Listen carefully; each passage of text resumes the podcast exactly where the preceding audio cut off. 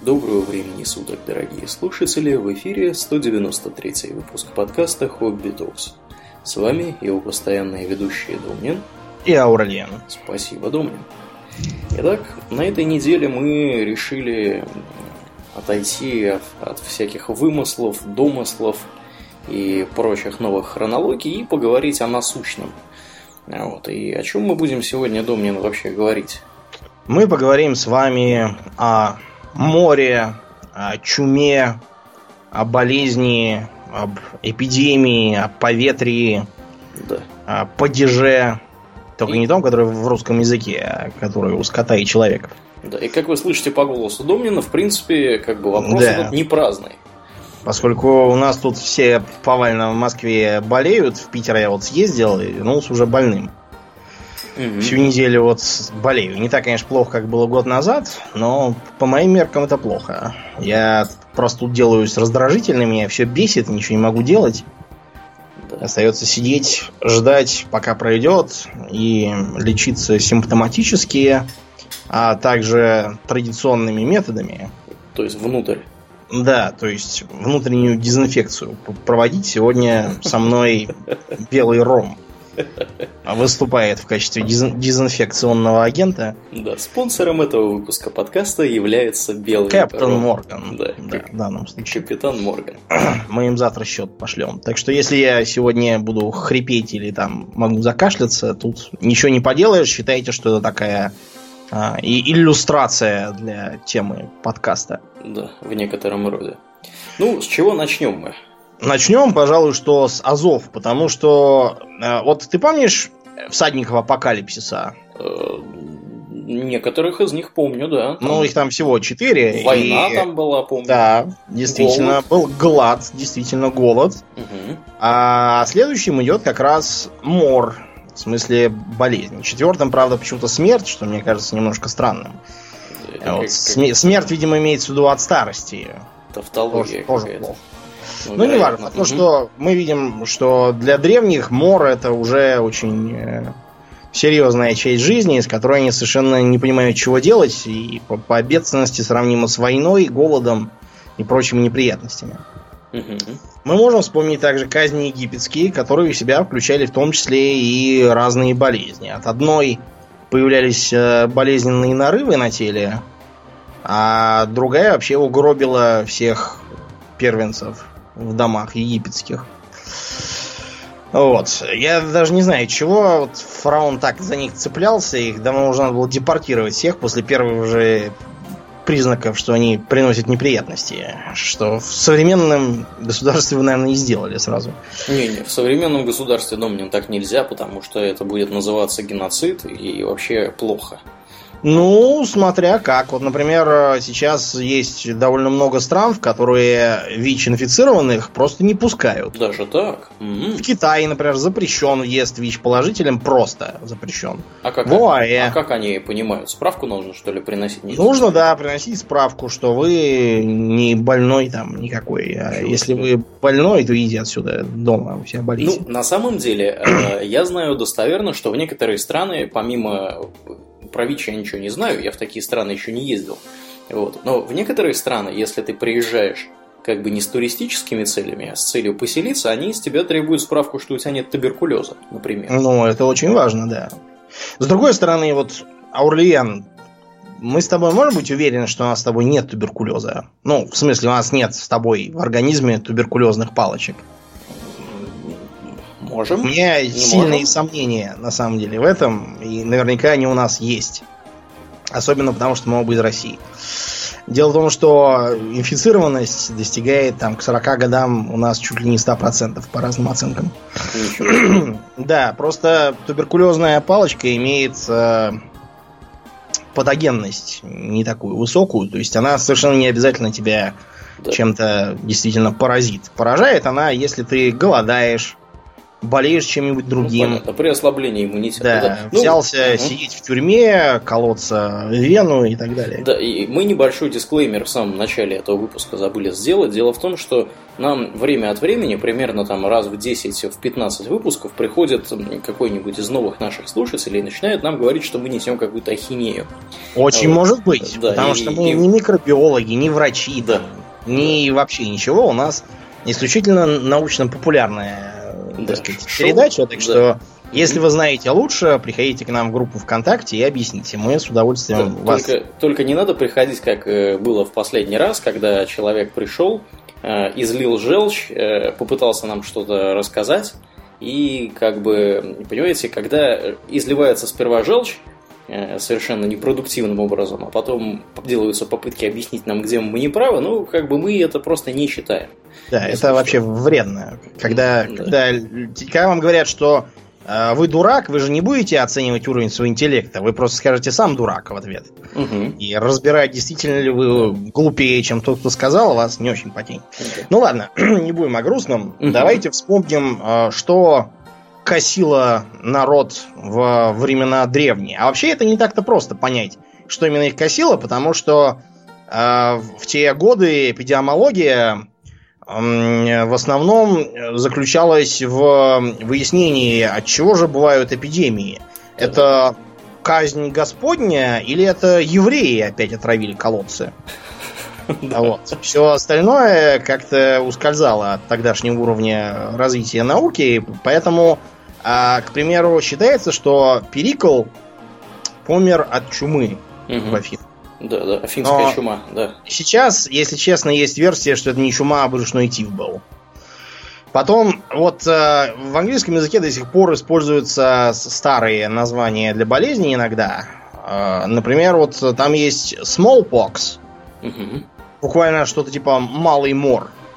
Э, малая парша какая-то. Это черная оспа. А есть Great Pox, то есть великая чума, великая парша, это сифилис. Mm-hmm. То есть вы понимаете, что тогда вот как-то слово pox могло обозначать что угодно, и вообще э, типичная вообще картина для многих языков, чуть ли не всех, наверное, это существование там э, либо ругательств, либо бывших ругательств, связанных именно с болезнями. Например, э, все знают, какое любимое ругательство у ведьмака Геральта в русском переводе, страшусь Зараза! Я, я не знаю, я не читал польский вариант, но у меня есть подозрение, что там написано холера. Потому что поляки до сих пор ругаются холера. До может быть, может быть. В русском языке... Э... Не-не-не, Домнин, ты, кстати, не прав. Они не, не прав? холера говорят, они говорят курва. А потом уже холера. Ну, я имел в виду связанное с болезнями, а не с э, э, недостаточным уровнем социальной ответственности, как говорит наш великий диктатор. Да. Ну так вот, а в русском языке, например, э, в 18-19 веках понасочиняли всяких стихов про очаровательных проказниц. Но читатель средневековой России, он бы был очень удивлен и спрашивал, что же в них очаровательного-то в этих проказницах. У них же носов нет, пальцы отвалились или крысы отъели. Ничего очаровательного в проказницах я не вижу. Да уж. М да, так что это вот такое.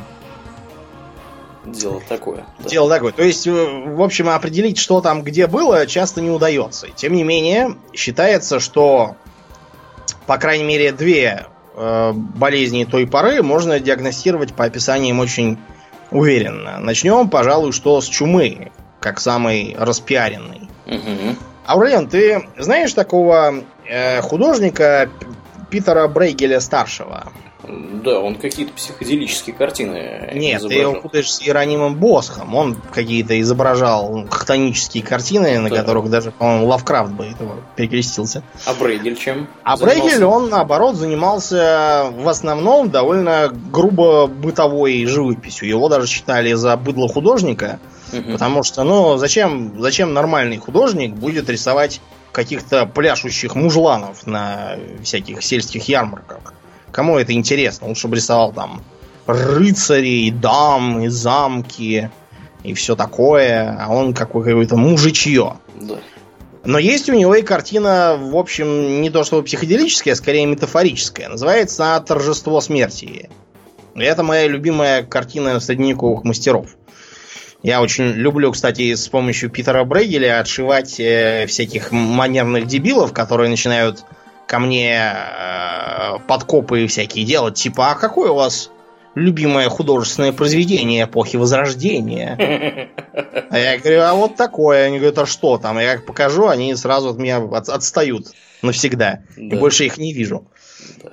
Если милейший, вы погуглите... Милейший ты человек, Думнин, что можно сказать. Да, я такой. Мы, наверное, его вывесим в группе. Что замечательная картина. На ней, если что, изображено а, огромное воинство из замка нежити в героях меча и магии, которое истребляет разными интересными способами людей массово. Вот это считается аллегорическое такое изображение черной смерти в Европе. А почему Аурлиан ее называют именно черной смертью? Почему не зеленой, допустим, смертью или синей какой-нибудь? По цвету нарывов? Да, дело в том, что, как правило, чума, когда и употребляется, так сказать, в просторечии, имеется в виду именно бубонная чума. Угу. То есть чума, которая вызывает такие э, специфические черные а, опухшие э, пятна на теле. Вот, потому что у нее э, при ней начинается сепсис местный, в лучшем случае. Вот, и потом постепенно чернеют пальцы, руки-ноги, и потом сам почернел и отвалился. Очень быстро действовала, то есть у нее очень высокая патогенность и вирулентность. Контагиозность, то есть способность передаваться от одного к другому тоже очень высока. А связано с тем, что помимо просто бубонной бывает еще и легочная чума, а это форма, как правило, перетекающая из одной в другую, потому что когда чумная бацилла попадает в легкие, там начинается специфическое для чумы воспаление легких. Ну и гражданин начинает кашлять и харкать. От кашляния и харкания заболевают все окружающие. После чего начинается отек легких, то да сё, и тердык. Ну и тем, кому совсем повезло, э, в том числе в современных условиях. мы э, называем их счастливчики. Да. Э, у них наступает так называемая молниеносная чума, она же септическая. То есть мгновенно вызывает общее заражение крови, и все.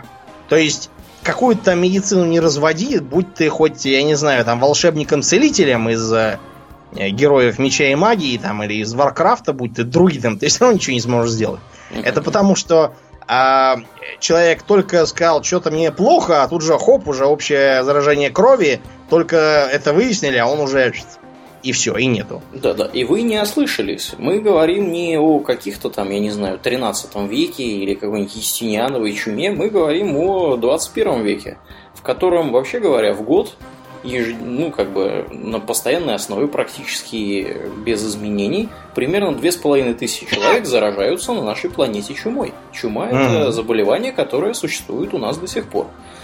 Дело все в чем. У э, инфекционных болезней существуют так называемые природные резервуары. Угу.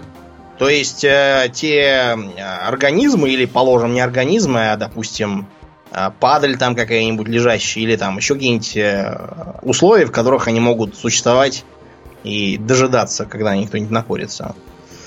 Так вот, у чумы это популяция грызунов. Да.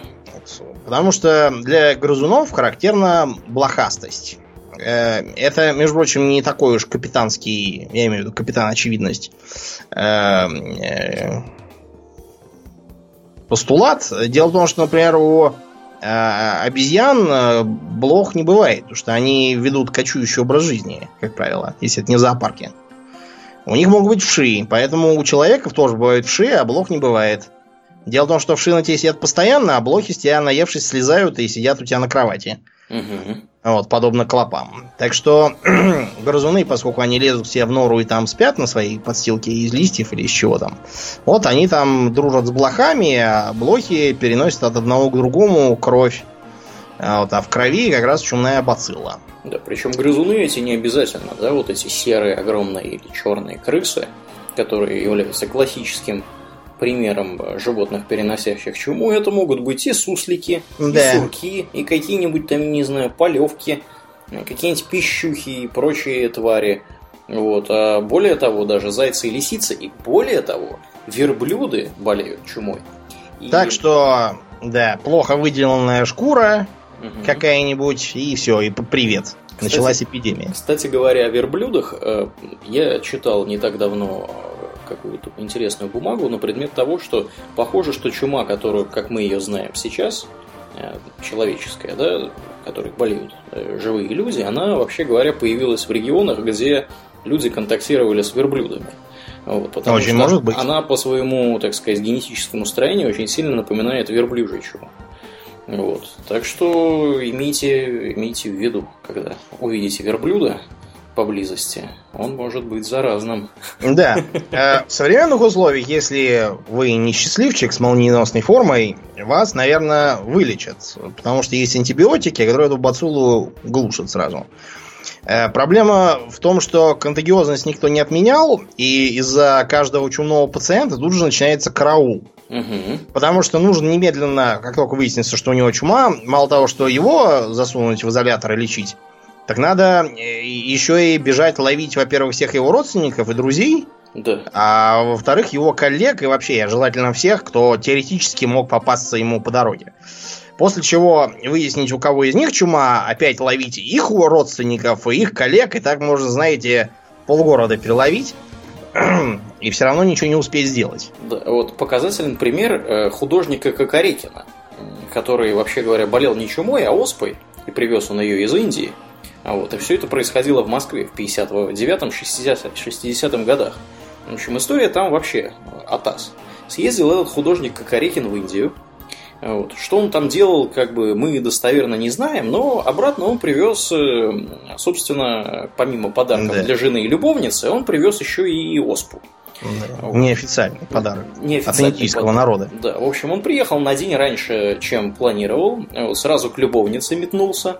Ей... Интересно провел время. Да, да, да. Вот, потом отправился, собственно, к жене.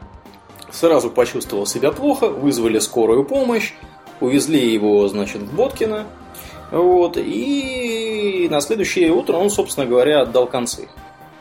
Вот. Э, когда э, производили вскрытие, э, оказалось, что у него, вообще говоря, черная оспа. Вот, которая... Причем для этого еще пришлось вспоминать, как вообще выглядит черная оспа, потому что ее у нас тиран Сталин С в детстве года. сам, да, да, он ее сам перенес, поэтому таких обид Сталин не прощает.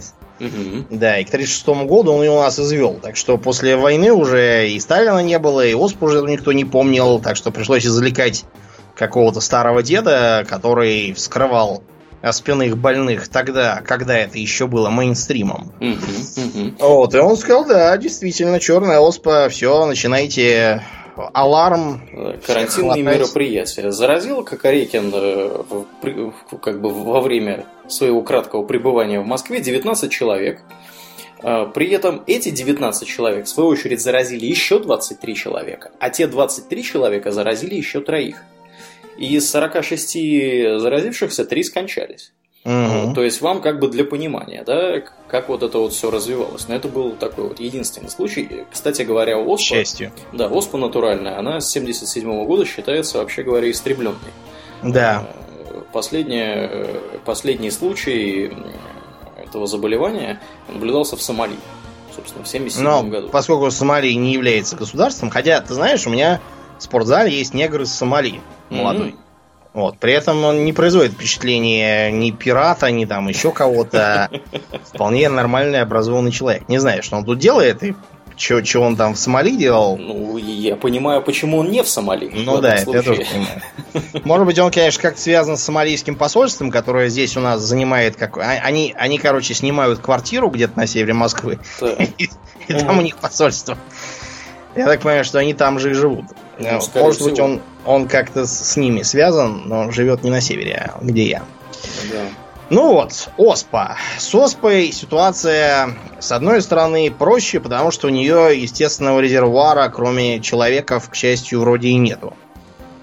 Вот. И из-за того, что всех человеков либо вылечили, либо закопали, кто болел оспа, куда-то вся исчезла, и осталась она официально считается, что э, у американцев в их э, центре, ну, наверняка у них она еще где-нибудь лежит, потому что американцы любят бактериологическое оружие. Да, да. В конце про это объясним. А у нас оно лежит вроде как в центре Вектор угу. вирусной биологии. Вот там оно как бы хранится. Сейчас ведутся разговоры о том, чтобы вообще ее и там тоже не хранить, а в печку кинуть. Вот. Ну и неизвестно на самом деле, где она еще на свете может быть. И, и, и что, что там с ней происходит. После да. феерических случаев, когда, например, из э, института радиологии, где-то, по-моему, в Бразилии взяли и выкинули рентгеновский аппарат смешной такой, кра- кра- красящий в синий цвет все все, к чему прикасался, вот его с помойки растащили по городу, вот, а потом все и перемерли. Так что, знаете, давайте не будем его пока уничтожать, потому что в случае чего мы вообще, наверное, забудем, что это такое, да. И как с этим бороться? Да, опять лежит... же, с оспой был случай, когда в американских Соединенных Штатах в больничке где-то в Мэриленде или это в институте, а в институте здравоохранения, вот я сейчас вижу эту информацию, вот, обнаружили в картонной коробке 6 пробирок с вирусом оспы. Просто лежали, хранились, кто-то положил. Угу. И кто положил, непонятно, концы в воду. Понятно. Ну, я тут... Ты, кстати, да, помнишь, кто оспу-то, истри... так сказать, начал истреблять первым? А кто начал? Эдвард Дженнер, э, английский доктор, который изучал э, вопрос оспы, и он заметил, что есть так называемая коровья оспа, которая поражает, собственно, коров, и в том числе может поражать людей. Но, в отличие от оспы натуральной, от которой ты весь покроешься гнойными пузырями, да. вот, и в 50% случаев даже дуба в среднем, а, то у коровьей оспы, ну так, на руках там появится 3,5 пузыря, они потом лопнут, все пройдет. И бонусом идет то, что ударница-доярница больше не будет болеть черной оспой. Совсем. Но он подумал, хм, а нельзя ли как-нибудь так сделать, чтобы это массово распространить? Вариант с э, массовым переселением в колхозы и приступанию к доению коров он по некоторому размышлению отверг, поэтому он э, стал развивать идеи так называемой вариоляции, вот такой ранней прививки, а потом доехал и до ослабленного возбудителя черной оспы, которого прививал. Своим подопытным. Разумеется, не из кондачка, он сперва 10 лет сидел, собирал статистику, и только после этого решил попробовать. Вот. Его, разумеется, тут же обвинили в том, что он э, дурак, ничего не понимает, врач-убийца, антинаучный шаман, и выгнать его и посадить в тюрьму. Вот. Рисовали карикатуры, где у привитых изо всех дыр лезут маленькие коровы. Черт знает, что еще про него говорили, но э, что бы ни говорили, а только помогло. Так что Эдварду Дженнеру понаставили памятников, и вообще он большой молодец считается. Да, ну, э, на самом деле, для Дженнера э, это, это как бы второй этап в лечении, в вакцинации против оспы. Первым этапом, вообще говоря, гораздо раньше, еще во времена Авиценны и его, так сказать, арабских коллег, было замечено, что э, если человеческую оспу таким вот образом прививать другому человеку, этот другой человек эм, эм, скажем переболеет так, ослабленно. Переболеет ослабленно. Но там были некоторые незначительные сайд-эффекты, потому что в э, примерно 2-5% случаев эти люди умирали. Да, вот. но вот эта вот вариоляция, собственно, и есть. Да, по поскольку это было все равно гораздо меньше э, вероятности умереть, чем да. вот от полного варианта, да, основного, так сказать, этой оспы. Вот, поэтому это все-таки применялось. Вот. Ну вот когда Дженнер все это придумал, э, это было прям большим прорывом и достижением. Хотя в Россию uh-huh. это, как обычно, пришло э, не сразу и распространилось не сразу. И, общем... А потому что занималось этим не государство, а всякие ходители в народ, э, целители, разные там активисты, как сейчас говорят. Короче, кто угодно, но только не тот, кто должен. Да. Вот поэтому получалось слабо, и поэтому товарищ Сталин ходил с рябым лицом. Да, Сейчас... Причем, да, для понимания, э, дорогие друзья, оспа – это заболевание, которое было, ну вот как сейчас, ну я не знаю, чем гриппом, как мы болеем. То есть практически целиком на протяжении длительного времени, несколько столетий, население Европы болело этим заболеванием. То есть э, у немцев даже, по-моему, была такая поговорка или да, пословица, от что... любви и оспы не уйти, что-то в таком духе. Да, то есть это, это было явление массовое. И вот эти вот все знаешь, как любят показывать в каком-нибудь историческом кино каких-нибудь там британских леди, которые, значит, все такие в белилах, в румянах каких-то. Это не потому, что они так любили косметику чрезмерно, а потому, что они хотели, собственно, лицо свое немножко подретушировать, которое было испорчено, собственно говоря, заболеванием оспы. Да. Сейчас у нас, конечно, с рябыми рожами много-то ходит, но это в основном из-за акне, а вовсе не из-за оспы. Да, да, да. А, так что... а в России, например, целый ряд фамилий, в частности, вот Репцовы, Рубцовы, Шадрины и какие-нибудь Щедрины, Рябинины.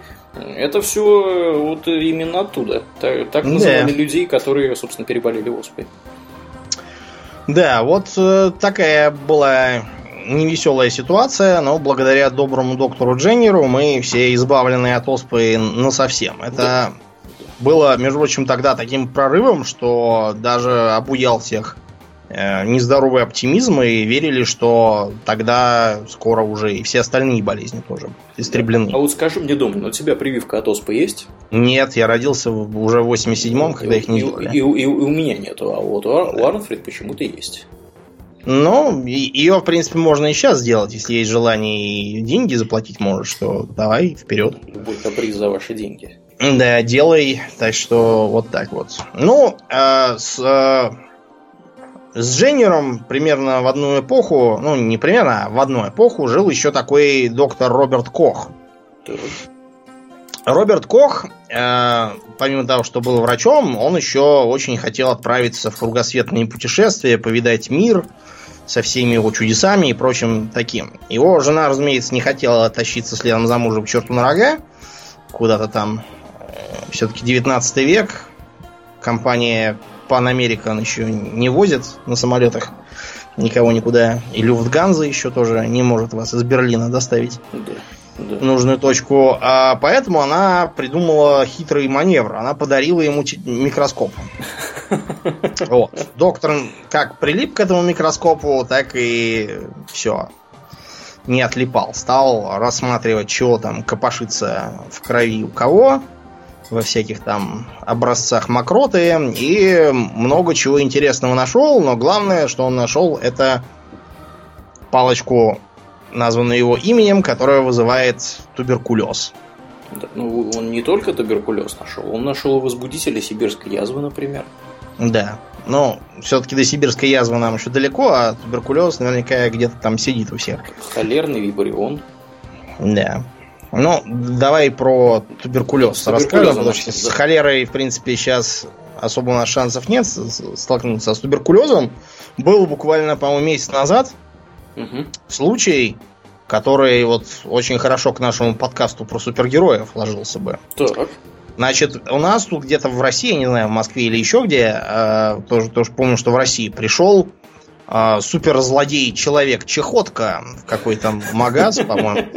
Вот. Э, в таком был в, в черном плаще с капюшоном на голове и сказал, что у него открытая форма туберкулеза, и он сейчас как кашлянет на всех, так все сразу и повалятся. Так что отдавайте деньги.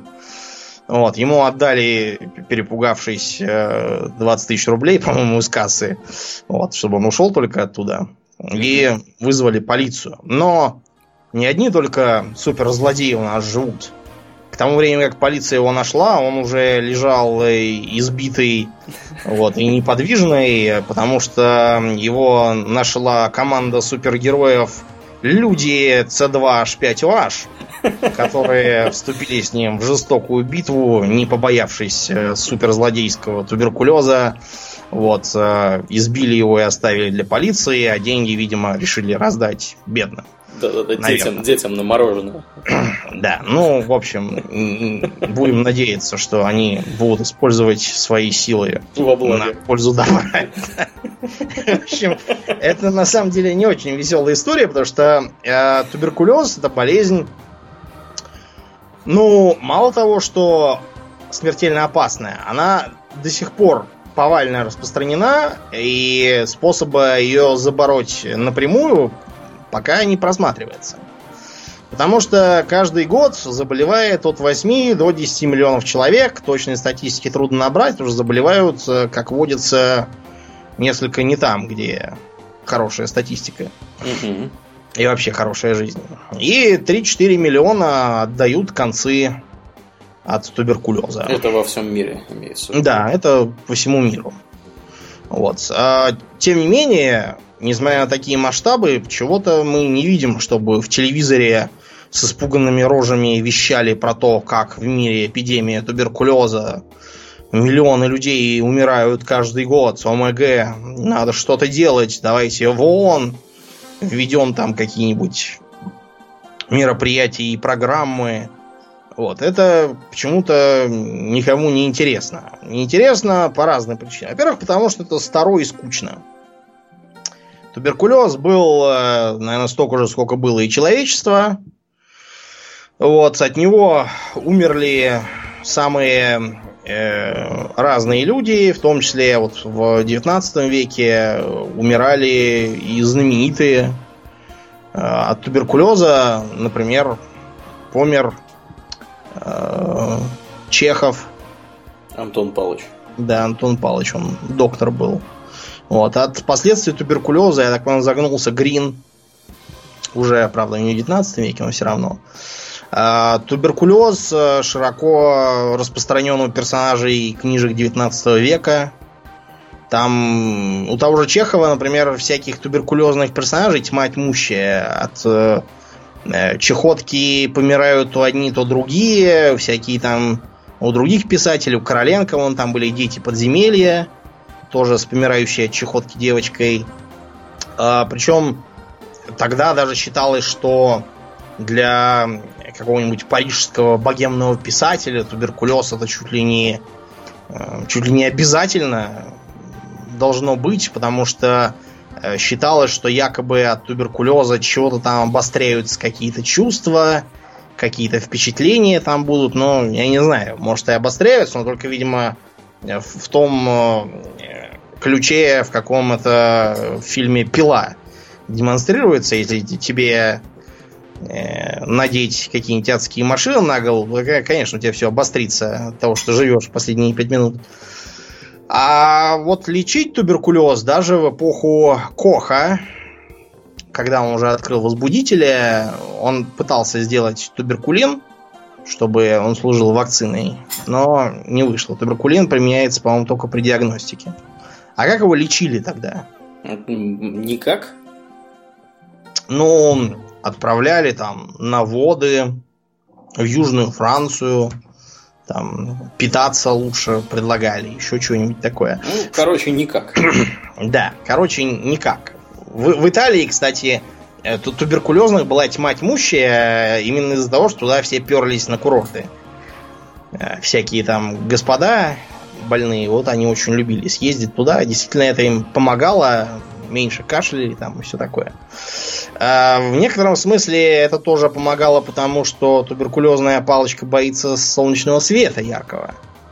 Так что житье в сырых подвалах, оно совершенно не способствует исцелению и уж тем более никак не мешает заражаться другим. Из-за этого сейчас э, типичные больные, вот если в России, то это всякие бомжи, заключенные в тюрьмах с туберкулезными, там тоже плохо. Угу. Наркоманы тоже.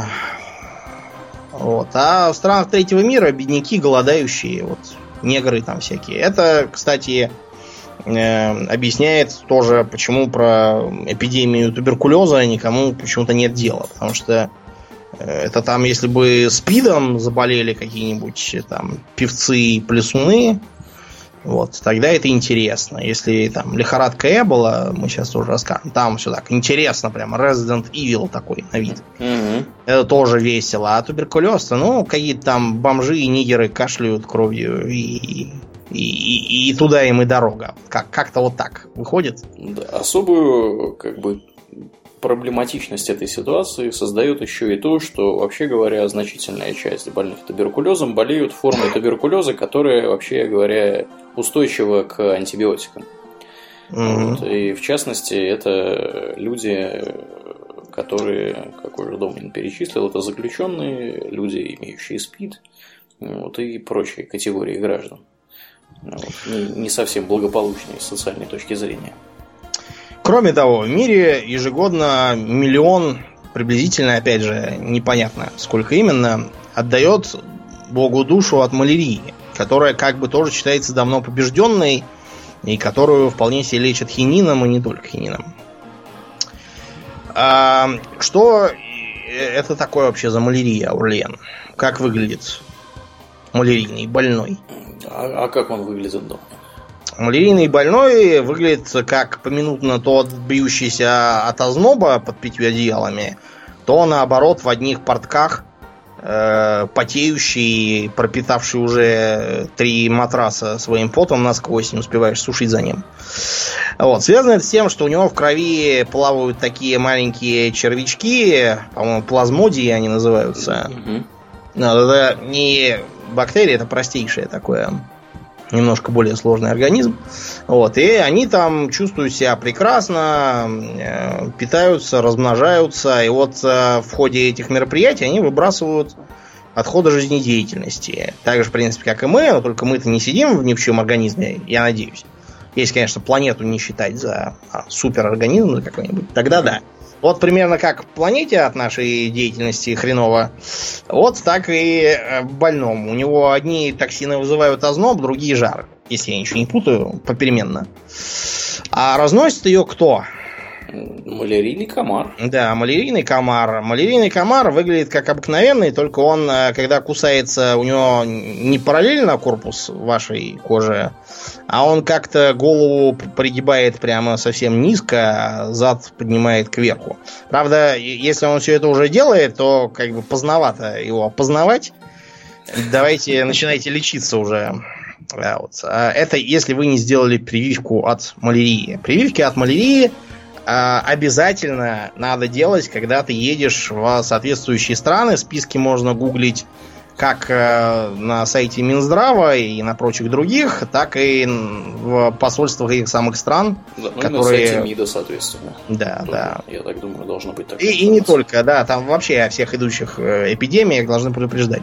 Вообще у них, по-моему, по странам на сайте МИДа есть прямо рекомендации. Да, гражданам. рекомендации, что там в этой стране лучше не произносить слово «книга», вот, а да, а в, в этой стране лучше не ругать короля. Да, не пить там воду, не... Если вы приехали в Колумбию, а вас какая-нибудь знойная мучача подзывает и говорит, что нужно поговорить на тему «muy importando», и что за это вам дадут «mucho dinero», лучше бить оттуда быстрее. Потому что если вам что-то и дадут, то только не мучу Динеру, это точно. ну вот, в общем, сделать надо прививку, вот, а иначе будет вам плохо, поскольку все эти э, ознобо-жировые мероприятия, они для вас э, могут плохо закончиться как в смысле обезвоживания и общего истощения, так и на сердце плохо влияют. На печень, я думаю, понятно, это даже, даже не обсуждается. Как это все влияет, вам посадят хуже, чем алкоголизм многолетний. Ну и, э, разумеется, главный способ борьбы это выживание из региона малярийного комара. Аулен, ты знаешь, что товарищ Сталин, вот такой полезный почему-то у него пример получается с болезнями, а он одно время сидел в ссылке, несколько лет, по-моему, года три, угу. и якобы даже там себе сына кого-то прижил. Но неважно. Факт то, что в ссылке он сидел в тайге, в Туруханском крае. Это далеко в Сибири. Там холодно. Э, как ты думаешь, Аурлиен, почему бы товарищу Сталину не подать прошение, не хочу я ехать в тайгу, я человек южный, я там простужусь. Давайте лучше вот в сильные места на Кавказском побережье Черного моря. Где сейчас Сочи, там, Анапа. Да, только там, где Сочи и Анапа, там малярийный комар, видимо, возился. Да, там тогда была такая, знаете, болотистая глушь, в которой вы долго бы не протянули. И, и, и не только там. Например, в Грузии была такая колхидская низменность. Да, она в принципе и сейчас, наверное, есть. Ну, она и сейчас есть, просто сейчас там не смертный приговор существовать. Ее по приказу Лаврентия Берии осушили и завели там всякие экономические предприятия. А до этого вот была такая гнилая, гиблая страна с малярийным комаром. Поэтому сейчас у нас вроде как считается, что э, внутри России малярия вам не грозит, если вы только не поедете в другие места. Да, я вот сейчас смотрю на почтовую марку э, СССР 1962 года, которая говорит, что в СССР малярия побеждена. Ну вот, это оно и есть. Угу. Мария побеждена. Да, ну, Но... мы, собственно, уже говорили в одном из предыдущих выпусков про то, что ведутся работы по части генетического изменения этих комаров сразу по нескольким направлениям, чтобы они там не могли размножаться или размножались исключительно э, давая мужское потомство. Вот. В общем, работа идет на эту тему, на самом деле. В тех странах, mm-hmm. где малярия все еще существует. Ну, в основном в африканских. Ну, да. Правда, страны там, конечно, разные, поэтому. Но э, не только про туберкулез писали и 19 веке писатели, но вот у Джека Лондона, которого мы с тобой изрядно почитали, там сразу в ряде произведений упомянута проказа. Угу. Из чего, собственно, про проказников мы и обрели словцо. А в чем проявляется проказа-то на вид, Аурлиен? А, Слушай-ка, они вот этой вот болезнью болели эфоры из фильма художественного ну, про спартанцев. Очень, очень похоже, что это, и потому что э, лепра, она же проказа, лепра это как бы научное название. Да, это не только сайт, но и название болезни. А, несмотря на то, что она весьма патогенна, но помирать от нее можно очень долго. И, что интересно, почти безболезненно, потому что одними из первых жертв проказы становятся ваши нервные. Так что прокаженные обладают э, иммунитетом к боли. Правда, они этому совершенно не рады. Абсолютно. Например, в рассказе Джека Лондона «Кулау прокаженный» э, заглавный герой стреляет из винтовки, оставшимся у него пальцем, вот. Потом чувствует, что что-то пахнет паленым. Видит, что, оказывается, из-за постоянной стрельбы винтовка раскалилась, а он, не чувствуя этого, ее держит, у него начинают пальцы просто гореть. Руки. Вот. Такая э, иллюстрация. А, распадается соединительная ткань. Вот. Из-за этого у вас э, конечности начинают усыхать вот, э, как-то отмирать, начинается некроз в разных местах. Причем, вот э, что интересно, если у вас там некроз начинался с мозга, то вы бы сразу дали дуба. А ничего подобного при проказе не бывает. У вас все как-то внешне вы будете превращаться черт знает во что, а внутренне вы как, ну не как огурчик, конечно, но весьма жизнеспособны. Вот, так что эм, жить с таким можно долго и несчастливо, и сидеть вам придется в лепрозории. То есть специальном, э, скорее изоляционном, чем учеб... лечебном заведении. Вот. А одно время под это выделялись целые острова в Тихом океане. Поскольку в жарком климате проказа очень здорово себя чувствует, у нас на холоде особо не, не попроказничаешь, так сказать, а в Тихом океане от чего же нет. Поэтому на Малакаи, например, под американским контролем был лепрозорий один большой. А, тем не менее, болезнь изучена слабо. Почему слабо, Лен? Потому что она э, очень многофункциональная, затрагивает много, собственно, систем организма. Поэтому, я так понимаю, есть такое, но проблематично. Э, чтобы изучать болезнь, нам нужны белые мыши, всякие кролики и тому подобное. Вкалываем им все это, после чего смотрим, что с ними делать, как их можно попробовать лечить. А с проказой не получится. Ей, кроме нас, болеют почему-то только броненосцы. mm Почему броненосцы? С какой радости броненосцы? Ну, в общем, ты понял, что броненосцам для начала укол попробуй сделай. Да уж. Иглы казенные тупить. А во-вторых, броненосцы все-таки несколько менее распространены и несколько труднее разводятся в неволе, чем белые мыши. Вот. Поэтому исследования идут ни шатка, ни валка, и кроме того, кому это надо? Какие-то там негры где-то чем-то болеют, да и тьфу на них. Логика в современной фармацевтике, она вот такая. Вот, так что вряд ли вам грозит проказа, если вы живете где-нибудь в Европе там, или в России, или еще где. Ну да, она передается при непосредственном контакте, у нее длительный период э, инкубационный, и, в общем-то, да, он бессистемно протекает, и если вы, собственно, находитесь не в странах, где много таких людей может быть потенциально, вы, скорее всего, и не заболеете. Кроме того, насколько да. я понимаю, несмотря на все сложности изучения, вообще говоря, заболевание это успешно лечится. И, и если его рано заметить. Да, а не так, у вас угу. уже все отвалилось? Да, да, да. Ну, соответственно, если у вас уже там лицо выглядит как э, как оно выглядит у этих эфоров, да, из 300 спартанцев, то, то немножко как бы, поздновато. Да, уже лечить не очень, не очень вовремя. Вот. Ну, я так понимаю, что там какие-то антимикробные терапии ведут. Вот, есть лекарства, и, в общем-то, можно всякими циклинами, себя там моноциклинами, вот, и прочими кларитромицинами так что я так понимаю, что это не, не очень остро стоит сейчас проблема. Да, не стоит. Не стоит. Это болезнь острая, поэтому э, мы это просто так упомянули, потому что когда-то это было просто, ну, ужас. Например, проказой по библейской легенде Бог поразил Иова. Угу. Если помнишь. Но он его много чем поразил. Там он угробил всех, весь его скот, Потому что его дьявол троллил и говорил, типа, да это твой Ов такой богомольный, потому что у него все хорошо. Как будет все плохо, угу. он тебя сразу же проклянет. Он говорит, да ладно, давайте ему справа там падеж скота, потом померли его дети и жены, потом э, сам он э, заболел проказой, в общем, и все равно не жаловался, и поэтому, в общем, дьявол был пострамлен, и Бог послал ему новый скот и новых детей, еще лучше прежних.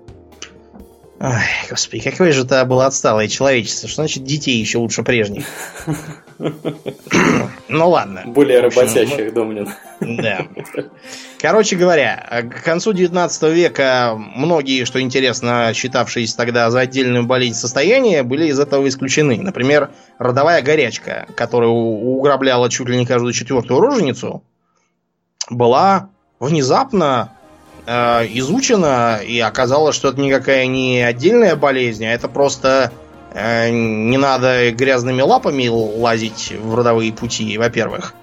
А во-вторых, не надо, когда из морга выходишь э, с занятий по, по патологоанатомии, не надо сразу к э, больным бежать их этими руками лапать.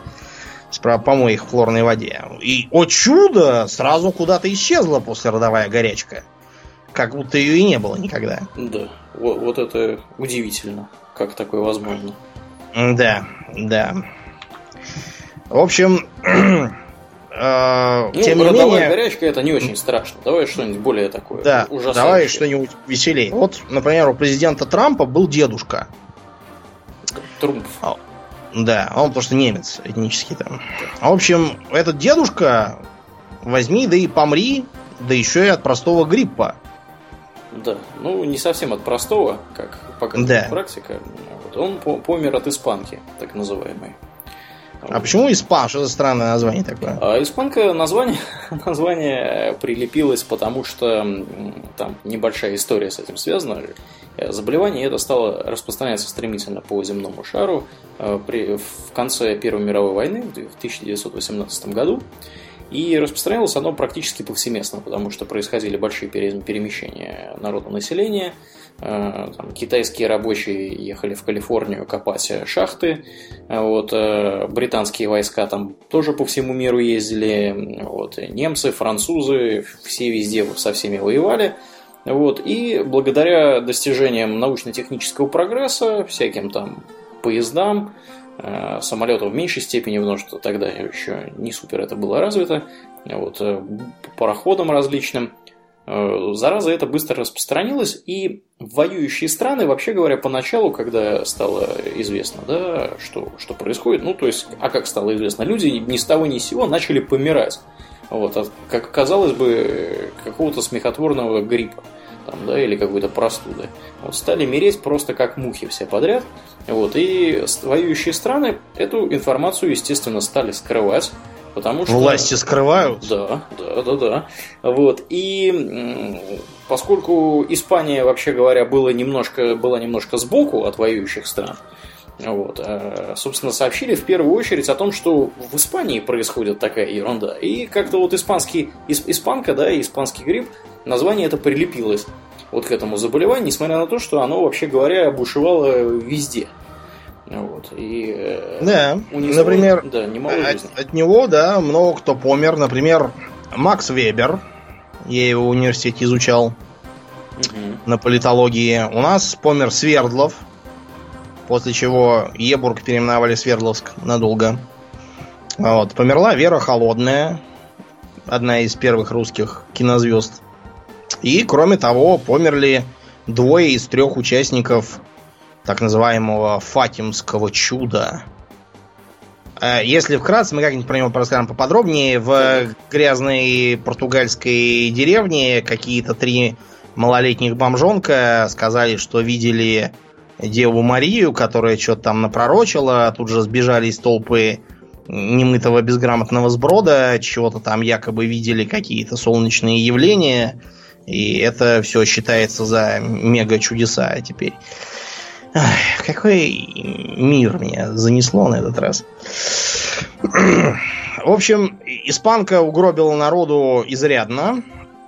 Эм, Причем, кстати, в Индии было очень много жертв. Правда, про Индию что-то никто не вспоминает, потому что кому какое дело, что там это Индии. Пусть подыхают. Это если бы благородные там, белые джентльмены умирали, тогда да, это важно. ну, как бы для понимания, Индия это страна, где 200 миллионов человек живут без постоянного доступа к электроэнергии. Угу. Вот, как бы, для понимания, да, того, что Это сейчас. А что сейчас. тогда было, я не, не хочу знать. В 2017 году, да, там просто был Содом и Гамора. Наверняка, да. Ну и вот как-то эти гриппы, они продолжают нас терроризировать, потому что уже в вполне новую эпоху, я помню, что я как раз в университет хотел поступать, тогда пришли из Азии страшные слухи про то, что там случилась атипичная пневмония. Да, да. Очень, очень атипичная. Да, из-за этого появился вот анекдот. Аурлен, напомню нам анекдот про, про типичную пневмонию. Скажите, доктор, что у меня? А, типичная пневмония. Да что ж вы падаете? Да, обморок, да. Что ж вы, что ж вы бледнеете, это больной? Да, это все вот было в 2003-2004 годах, хотя началось еще раньше, но это как бы началось в Китае, а в Китае, как известно, власти скрывают. Конечно. Опять же, у нас все начали тут же в панике вопить, что ОМГ, сейчас к нам все это перейдет. А я как раз, напомню, поступал в 2004 в университет, и, в общем, меня отец привез на день открытых дверей в РУДН.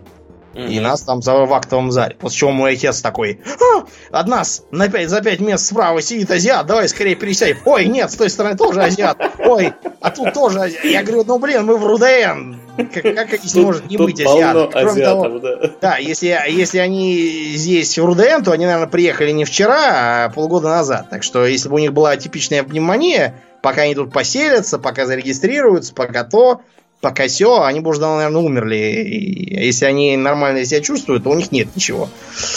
Но оказалось, что э, вроде как э, эта самая типичная пневмония нам не грозит, потому что она будто бы плохо переносит попадание алкоголя в организм. Да ладно. Да, но это, скорее всего, шутка, да, но, в общем, смешно. У нас, фактически, никакой атипичной пневмонии что-то незаметно было. Потом начали бесконечные то птичий грипп, то рыбий грипп, то еще чей-то там грипп. Свиной бывает. Свиной, да, грипп начался. Вот. Разумеется, э, все это было, как и вот с Эболой и прочим, просто медийными воплями, потому что, понимаете, э, современная повестка медиакласса, она не переносит решения никаких системных проблем. Вот, это все очень скучно. Вместо этого она предпочитает бороться с проблемами, которые э, мигают фонариками, дудят врага, бибикают, э, вот, пляшут голыми на постаментах, вот с такими вот. Потому что это весело, прикольно и people хавает. Из-за этого вот и получается, что хотя обычный грипп продолжает прекрасно гробить людей, но на это всем наплевать, всем интересен новый свиной грипп, который неизвестно, сильнее он, слабее, что с ним, как он, не, непонятно. А обычно новости мы говорим так, ой, там в какой-то там области померла женщина, инфицированная вирусом H1 9000 э, чего-нибудь там. А то, что в той же области померло там 15 женщин, которые были инфицированы обыкновенным гриппом, уже 30 лет как тут с нами, вот, этого не писалось. Поэтому создалось впечатление, что некие немыслимые заболевания появляются. Да, ну тут надо немножко оптимизм Домнина поубавить, потому что все эти заболевания, которые и H5N1, и H7N9, да, который чуть больше, чуть, чуть позже, извините, появился, вот. Э, проблема с ними какая? Проблема с ними очень простая. Э, изначально это были э, заболевания, которые, вообще говоря, которым подвержены разные зверухи, в частности птицы, свиньи, вот, и, и же с ними. Кстати говоря, птичий грипп, он поначалу назывался чумой, птичьей чумой. Вот. Потом уже было понятно, показано в 1955 году, в 1955 году. То есть этот вирус известен с 1901 года, если что. Вот. Э, в 1955 году было показано, что это один, одна из разновидностей гриппа. Проблема с ними какая? Пока болеют зверухи, никому никакого дела до них нет. Но... Ну, как это до негров. Да, да, да, да. Но э, дело в том, что все эти заболевания, они имеют неприятную э, особенность, они мутируют. Э, в частности, таким образом появляются резистентные к антибиотикам э, бактерии, да, и всякое такое. Вот. И проблема в том, что никто не знает, когда может произойти такая ампутация, которая начнет повально косить всех, как испанка. Э, то есть э, мы находимся в положении, когда, ну, мы уже говорили, да, в одном из выпусков подкастов некоторое время назад, месяц или два, что в Америке был не так давно э, показательный случай, когда от, собственно, резистентного заболевания, я не помню, что было заболевание, то ли пневмония, то ли что-то, умерла женщина в США.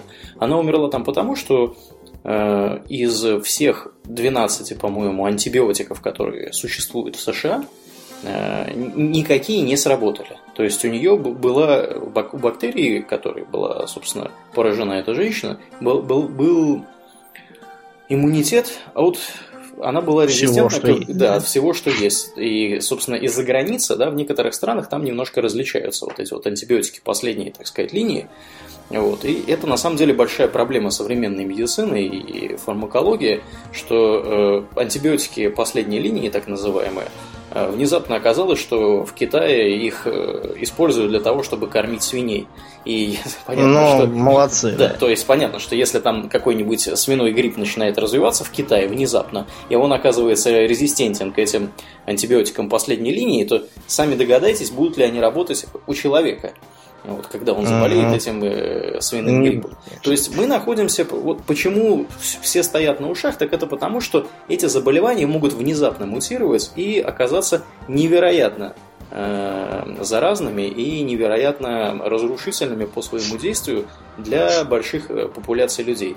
А поскольку мир сейчас очень такой connected, как это называют, да, uh-huh. всякие значит, иностранные наши коллеги, Э, у нас есть э, самолеты, вы можете там за несколько часов из одной точки мира попасть в другую, вот, э, там за сколько, за 12 или за 16 часов из Москвы в Лос-Анджелес прямым рейсом аэрофлота отправиться. Вот. Все эти заболевания, они могут распространяться невероятно быстро. И мы с вами видели, как один единственный человек, который в 59 году съездил в Индию и заболел там оспой, успел за несколько суток, буквально, ну сколько, за, за, за двое или за трое суток пребывания в Москве заразить чертову тучу людей. Вот, 43 человека он успел заразить. И это при всем при том, что его быстро, так сказать, обнаружили, локализовали, локализовали всех людей, которые были вокруг. Вот, э, то есть, э, как бы это, это очень серьезная на самом деле проблема. И, собственно, поэтому я так понимаю, что основное, основные вот эти вот стояния на ушах, они вызваны как раз потенциальной возможностью появление супер э, заболевания, которые мы не сможем лечить, потому что у нас нет, не, не, может не оказаться средств к, собственно, лечению всего этого дела, потому что все микробы, которые будут вот эту вот заразу разносить, они будут э, устойчивы ко всем антибиотикам, которые у нас есть. С другой стороны, Улен, ты когда последний раз болел гриппом? Я имею в виду именно гриппом. Гриппом? Слушай, ну я скажу тебе так, я не помню, когда я в последний раз болел Я гриппом. те, несмотря на то, что я уже, наверное, всех достал своими воспоминаниями во всякой ерунде, я не помню, чтобы я болел гриппом последние 10 лет. Это точно. А что было до этого, ну, тоже, честно говоря, я не помню, что у меня было такое, чтобы я болел именно гриппом, а не ОРЗ простейшим. А случаев, когда у меня была температура 38, ну, один раз у меня была пневмония, когда я был в школе, один раз я вот в том году подцепил какую-то тоже ОРЗ, и у меня был бронхит. Мгм. И еще один раз я тоже зимой по- подцепил бронхит. То есть никакого гриппа я что-то вообще в своей жизни не помню. Такого, чтобы там какие-то сперва температура, потом ломит руки-ноги, и только потом сухой кашель какой-то. Я не знаю, у меня что-то с гриппом ни с каким, ни со свиным, ни с э, каким там, с коровьим гриппом, ни, ни с каким. Что-то у меня не Не, складывается. с- Может не быть, срослось у тебя с гриппом. да, может быть, это у нас семейный, кстати. Да, я не знаю, я не помню, я болел, э, вот я помню, что я болел в детстве когда-то, вот прям показательный классический случай, когда ломят кости, значит, все болит, там жар, или вот я не помню, может быть в универе я болел, э, ну, как- как бы для понимания, да, это было, ну сколько, лет 10 назад, не меньше. Вот, после этого в основном это какие-то такие, вот, знаешь, запершило в горле, вот, Мгм. какая-нибудь там немножко температурка, все. Ну да, как у меня сейчас. Да, у меня в, в режим включается энергосберегающий, я сижу на диване, смотрю в ноутбук, много сплю, на работу не хожу, работаю из дома. Ну, как бы у нас вот здесь вот, ну, сам понимаешь, город большой, да, что, что Москва, что Стокгольм, везде куча народу. Когда куча народу вместе, один начинает кашлять, вся зараза разлетается моментально в метро, да, по всему вагону. Вот, поэтому, э, в частности, у меня вот есть э, один приятель э, вот, с предыдущей работы, который исключительно ездит на машине всегда на работу, и вообще куда бы ему ни надо было, он всегда ездит на машине. Специально, чтобы избежать. Да, чтобы избежать чихающих на него людей, но он все равно их не избегает, потому что ему на работе приходится с ними общаться. Остальные-то ездят не, не- не на машине. Ну да, так что бесполезное дело. Да, ну, тем не менее, э, как показывает практика, при ведении более или менее здорового образа жизни, правильном питании и достаточном э, количестве сна, э, все эти заболевания, они успешно борются с ними, собственно, ну, я имею в виду заболевания такие вот простудного характера, с ними успешно борется организм э, вот, самостоятельно. Да. Ну, конечно, мы, я не говорю про какой-нибудь там птичий грипп или свиной. Ну да, пока что-то у нас не сложилось. Ну ладно, и, Мгм. и- и хвала небесам. Да. Ну, в общем, за последние годы стало ясно, что гриппом людей уже не напугать, и надо что-нибудь более веселое. И понеслись лихорадки. Вообще-то, лихорадка для стран Европы не новость, потому что как только э, европейцев понесло всякие Америки, Африки и Индии на кораблях, там они сразу столкнулись с желтым Джеком. Э, желтый Джек это морское именование желтой лихорадки Мгм. а именно переносимой э, комарами, опять же, такой тоже лихорадки, из-за которой, ну, близко к малярии, кроме того, что вас, помимо того, что трясет, вас еще и блюет постоянно, причем блюет желчью еще. М-м. Из-за этого, например, в испанских колониях его называли вомито негро, то есть черная рвота. Ну вот, и от э, обезвоживания э, вот, и общего поражения печени и сердца, да, можно на палубе и концы отдать вполне. Потому что, сами понимаете, на каком-нибудь там э, паруснике времен Васко да Гамы, чтобы еще воду расходовать на э, всех больных, это, знаете, дороговато выходит. Проще новых моряков набрать. Вот. Сейчас оно периодически попадается, опять же, в тропических районах, потому что, ну, всегда бывает дурак, который не сделал прививку. Вот. А лечения все равно никакого нет. Единственное, что есть, это э, посадить больного в клетку специальную против комаров. Мгм. Вот, чтобы его никто не укусил и не растащил ничего. Вот. И ставим ему капельницы. Вот. Даем соли калия, чтобы он не сдох. И все. Ждем, пока оно само вылезет из него. Это все скучно. потому что есть более веселые геморрагические лихорадки. Геморрагический не означает, что от него геморрой у вас начнется. Вот. Это означает, что у вас начнется кровотечение. Геморрагия. И... Да, геморрагия. А, первой ласточкой стал инцидент в Марбурге. Дело в том, что немецкие фармацевты какие-то, Берингверки, еще в далеком 67 году а, приобрели для опытов зеленых мартышек.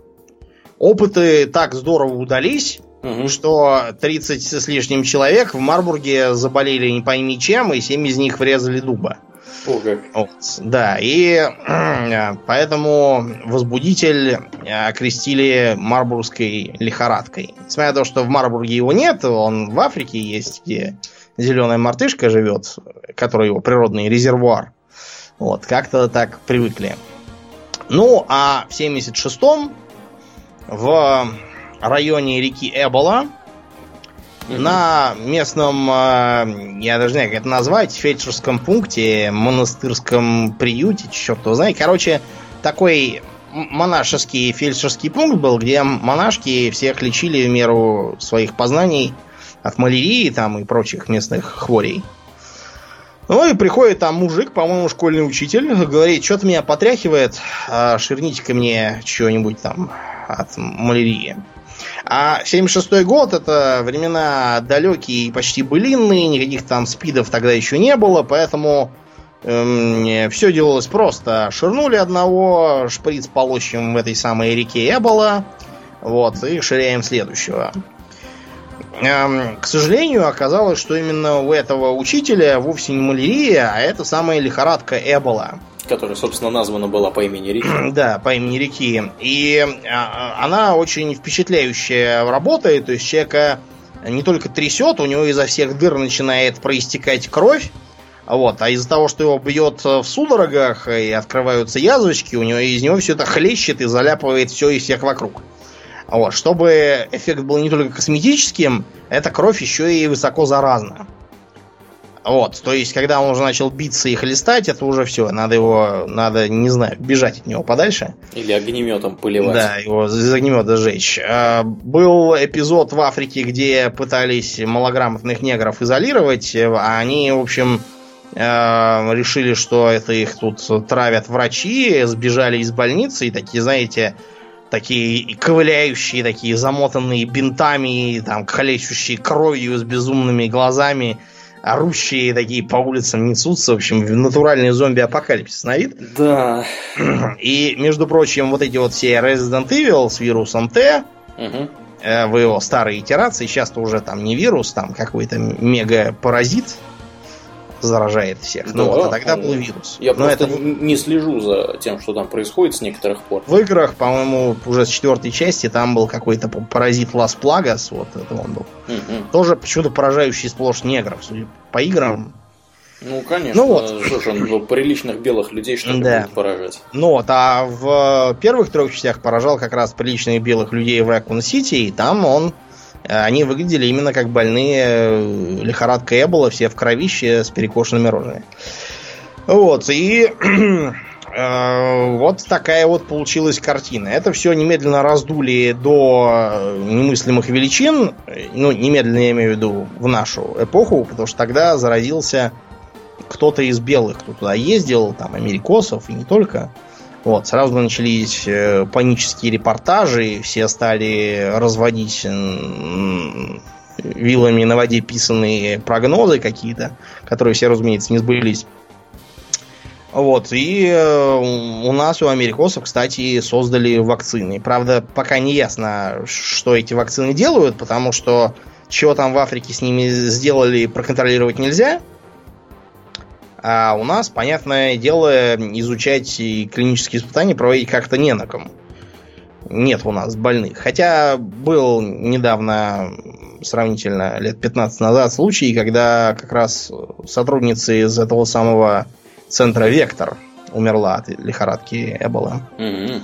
Дело в том, что сотрудников там снаряжают как в космос. Мало того, что там просто вот все эти киношные костюмчики с масками, да, Так вот, поверх этого надеваются... Чумной костюм называется. Кстати говоря, да. это официальное его название. Ну, да, да. Не похож он, разумеется, на исторический чумной костюм, когда у него был такой клюв, угу. как у ворона, потому что клюв выступал как примитивный противогаз, там всякие были пряности в носу.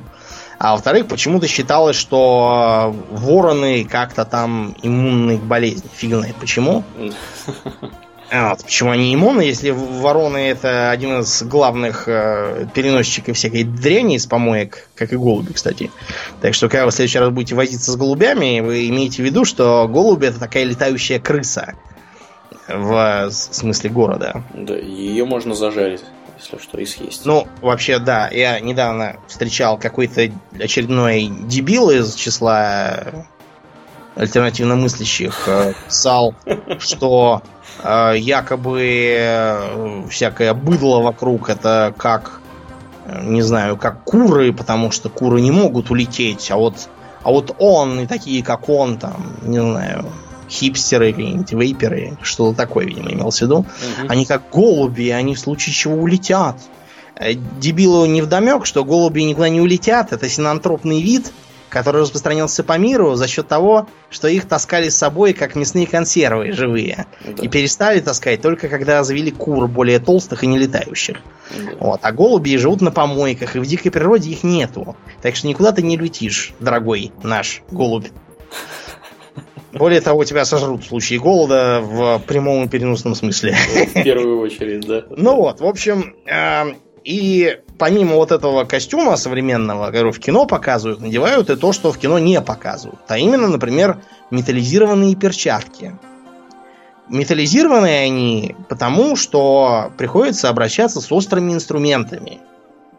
И вот эти вот перчатки ни скальпелем, там, ни, ни иглой какой-нибудь пробить нельзя.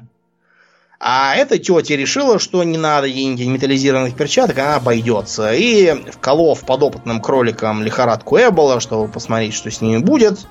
Вот, стала шприц э, утилизировать и как-то раз пальцем на иглу и, и ткнула. И то, что на ней было две пары перчаток, ее не спасло. Потому что не металлизированные. Ну и, в общем, ее немедленно запихали в герметичную камеру, подождали, пока она отдаст концы. Вот. Ну, разумеется, под наблюдением и записав все там, что с ней было. Вот. Потом ее засунули в железный ящик, ящик залили известью, запечатали, в смысле, не, не запечатали просто, а заварили сварочным аппаратом. Вот. Ящик засунули в еще один ящик, и только после этого закопали на каком-то секретном кладбище, куда тоже никого не пускают. И вот поэтому, дорогие друзья, мы можем, в общем-то, довериться Домнину, что все эти э, слухи про Эболу, они раздуты, и, в общем, можно ничего не опасаться. Ты делаешь подобным кроликам э, инъекции Эболы, ну тогда опасайся. Я лично не делаю, и рядом со мной тоже никто, по-моему, не делает. Да, но как бы проблема здесь не в том, что была эта инъекция или нет. Проблема в том, что Эбола это вообще распространяется э, черти как, и непонятно э, до конца, как, насколько я вижу, как она конкретно передается. То есть она Через может... кровь. Вот... Когда человек уже хлещет кровью, это да. очевидно, и надо не убегать. Да, а, а, я вот вижу, чтобы... а я вот вижу, например, что товарищи из Канады в университете Манитопы обнаружили возможность бесконтактной, э, бесконтактного заражения. Вот они, значит, какие-то там животные бесконтактно как-то умудрились заразиться. Вот как такое возможно, скажи мне? Не знаю, как такое возможно. Надо спросить у Манитопы, как у них это возможно. Я этих животных не заражал. Пока что. Ну ладно, в общем, пока нам Эбола вроде как не грозит, э, и, как и вообще, знаешь, меня мучит, когда зомби-апокалипсис показывают, мне непонятно. Но э, зомби-апокалипсис США я могу еще представить. Угу. Зомби-апокалипсис в России, ну, подождать три месяца надо, и все. Весь зомби-апокалипсис на этом закончится. Пока замерзнут зомби? Э, потому что, смотрите, зомби, допустим, э, живые просто больные там каким-нибудь бешенством, как 28 дней спустя, угу. то они просто замерзнут. Потому что они живые и тоже мерзнут. И умрут от переохлаждения. А, далее, если это зомби, предположим, не живые, а какие-нибудь волшебные, то есть они действительно мертвые и ходят по воле демонов каких-нибудь, то мы подождем, пока будет минусовая температура, они просто заледенеют, и мы их просто лопатами и топорами расколем на куски. Если они сами не развалятся. Потому что вот, вот как-то так. Так что это пусть американцы боятся, а у нас все, все запланировано. Как бороться с зомбями? Да, просто подождать немножечко. А как будто мало было Эбола, в Бразилии еще завелась какая-то лихорадка Зика, которая почему-то сама по себе ничего не делает, а вот э, детям у женщин, которые больны во время беременности, э, дает микроцефалию, то есть уменьшенный головной мозг. Да, ну и, соответственно, как бы сами понимаете, мозг не может развиваться, э, как он должен развиваться, и в конечном итоге все заканчивается тем, что эти дети оказываются инвалидами. Они, по-моему, даже не особо и долго живут. Ну, вокруг, честно говоря, очень много людей, у которых мозг не развился, и они от этого являются инвалидами, но почему-то живут очень долго. И надоедают тебе. Да, в общем, не ясно. Посмотрим, что с этим будет. Да, ну я а... тебе могу сказать, что с этим будет. Э, как бы в странах, в которых живем мы с тобой, не будет ничего ровным счетом, потому что Зика это передается через, опять же, комаров, зараженных, вот, а в холодном климате они долго не живут. Я так понимаю, что как бы вирус этот в принципе не распространяется за пределами там, экваториальными и всякими такими. Да, ну и вообще, я, судя по описаниям эпидемии Эбола, все это происходит только с малограмотными неграми, не имеющими никакого понимания о не то, что там эпидемиологии, а вообще банальной санитарии. Да, так да, что да. удивляться тут нечему. У них и чума какая-нибудь тоже могла бы быть.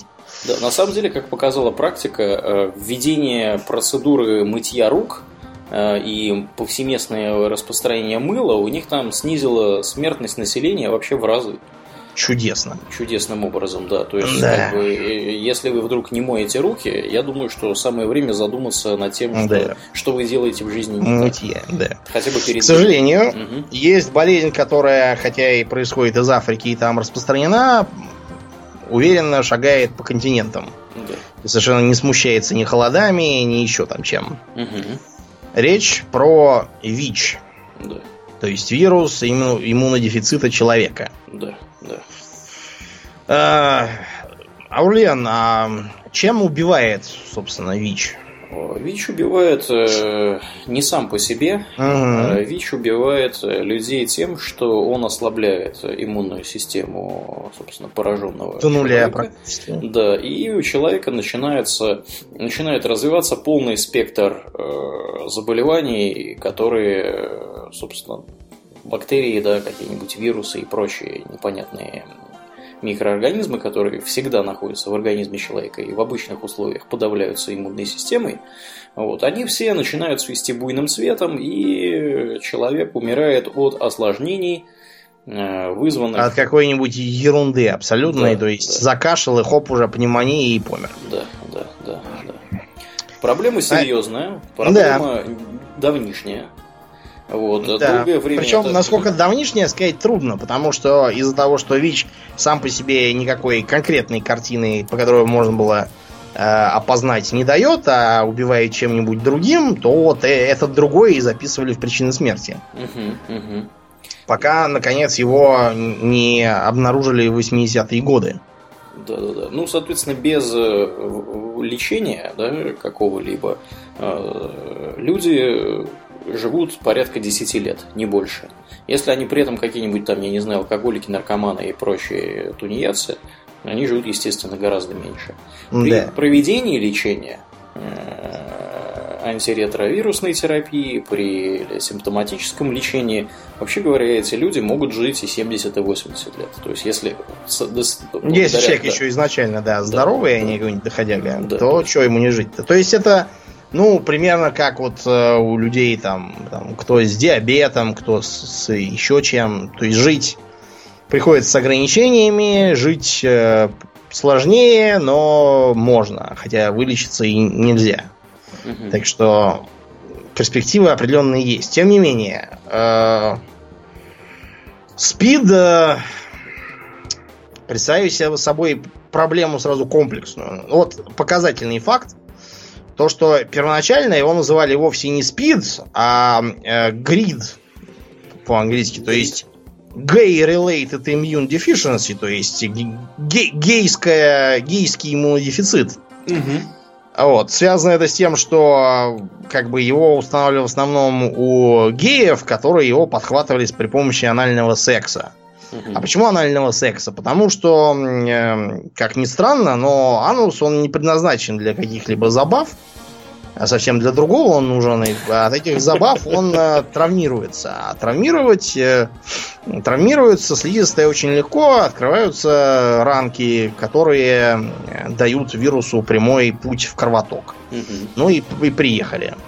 Да. Кроме того, поскольку тогда, опять же, всего, все это было далекой и неизвестной темой, э, геи не использовали никакие там презервативы. А то сейчас зайдешь в аптеку, и там видишь, продается презерватив «Голубая луна», особо толстый.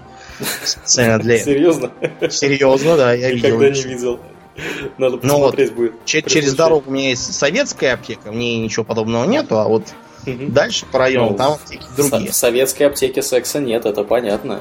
Ну, что, там что за классные всякие плакаты советские, что там надо, например, мыть руки мылом каким-то там, которое, по-моему, в Советском Союзе там было три вида мыла.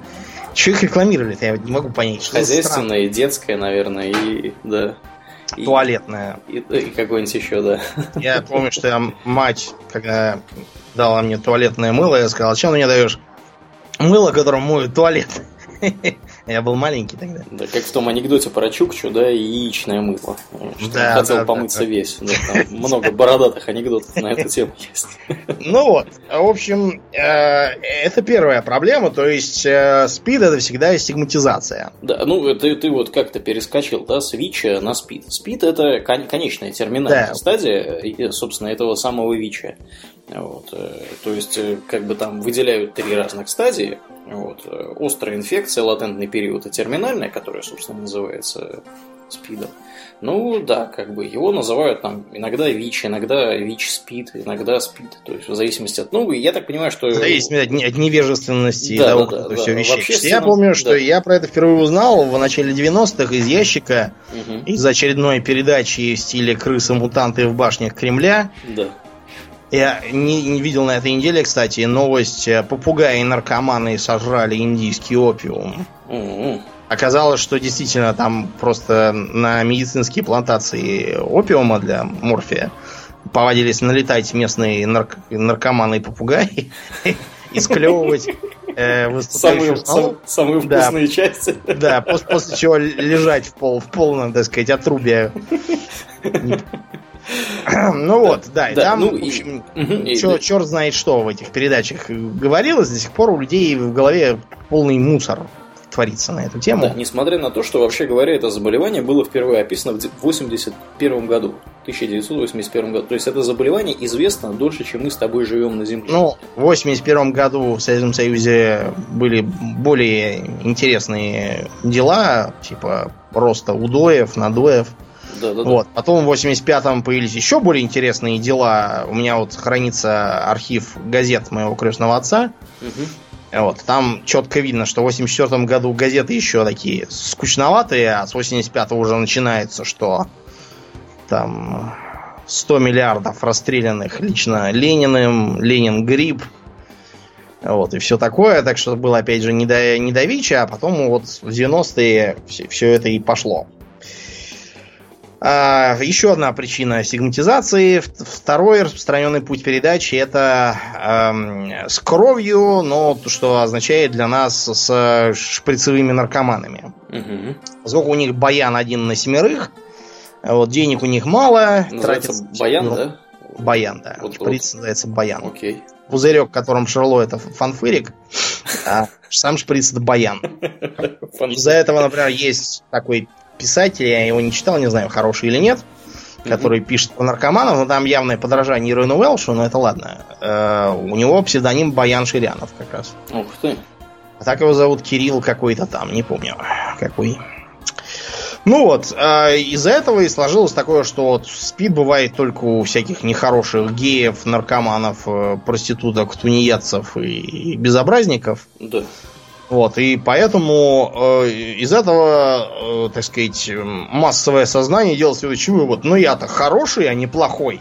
Следовательно, у меня не может быть ВИЧ и всего остального. Следовательно, можно жить как жил и плевать на все меры предосторожности. Э, типичная картина. Э, гражданин э, или гражданка вступает в брак. Вот. До этого использовала или использовала презервативы. В браке решили заводить детей. Завели детей, после чего внезапно после родов оказывается, что один из партнеров когда-то там давно ширнулся или с кем-то по пьяни переспал, давно уже про все это забыл, но вуаля, именно тот раз его и сделал ВИЧ положителем, так что поздравляю всех троих. Будете вместе ходить на поддерживающую терапию, не будете скучать в очередях, весело, все такое. Следующее, э, наоборот, у некоторых людей на почве чуть ли там ничего угодно, того, что там в автобусе негр там, не знаю, случайно тебя толкнул в давке. Угу. Уже все, ОМГ, все там из Африки у меня сейчас будет спид. После этого чувак начинает осаждать э, местные Э, всякие частные клиники, э, требуя сделать ему анализ, который, разумеется, ничего и не мог бы показать, даже если бы этот, я не знаю, если бы это не негр его толкнул, а Попобава лично прилетел и огулял его в задницу. Вот, потому что до этого надо все-таки подождать некоторое время. Хотя бы две недели, потому что есть сейчас более современный метод ПЦР. Раньше надо было чуть ли не полгода дожидаться, пока появятся антитела в крови. Вот тогда. А, Дальше. Э, некоторые персонажи э, после того, как у них что-то такое нашли, едут крышей. И решают, что в одиночку им помирать скучно, и надо желательно с собой побольше народу утащить. Потому что это будет веселее.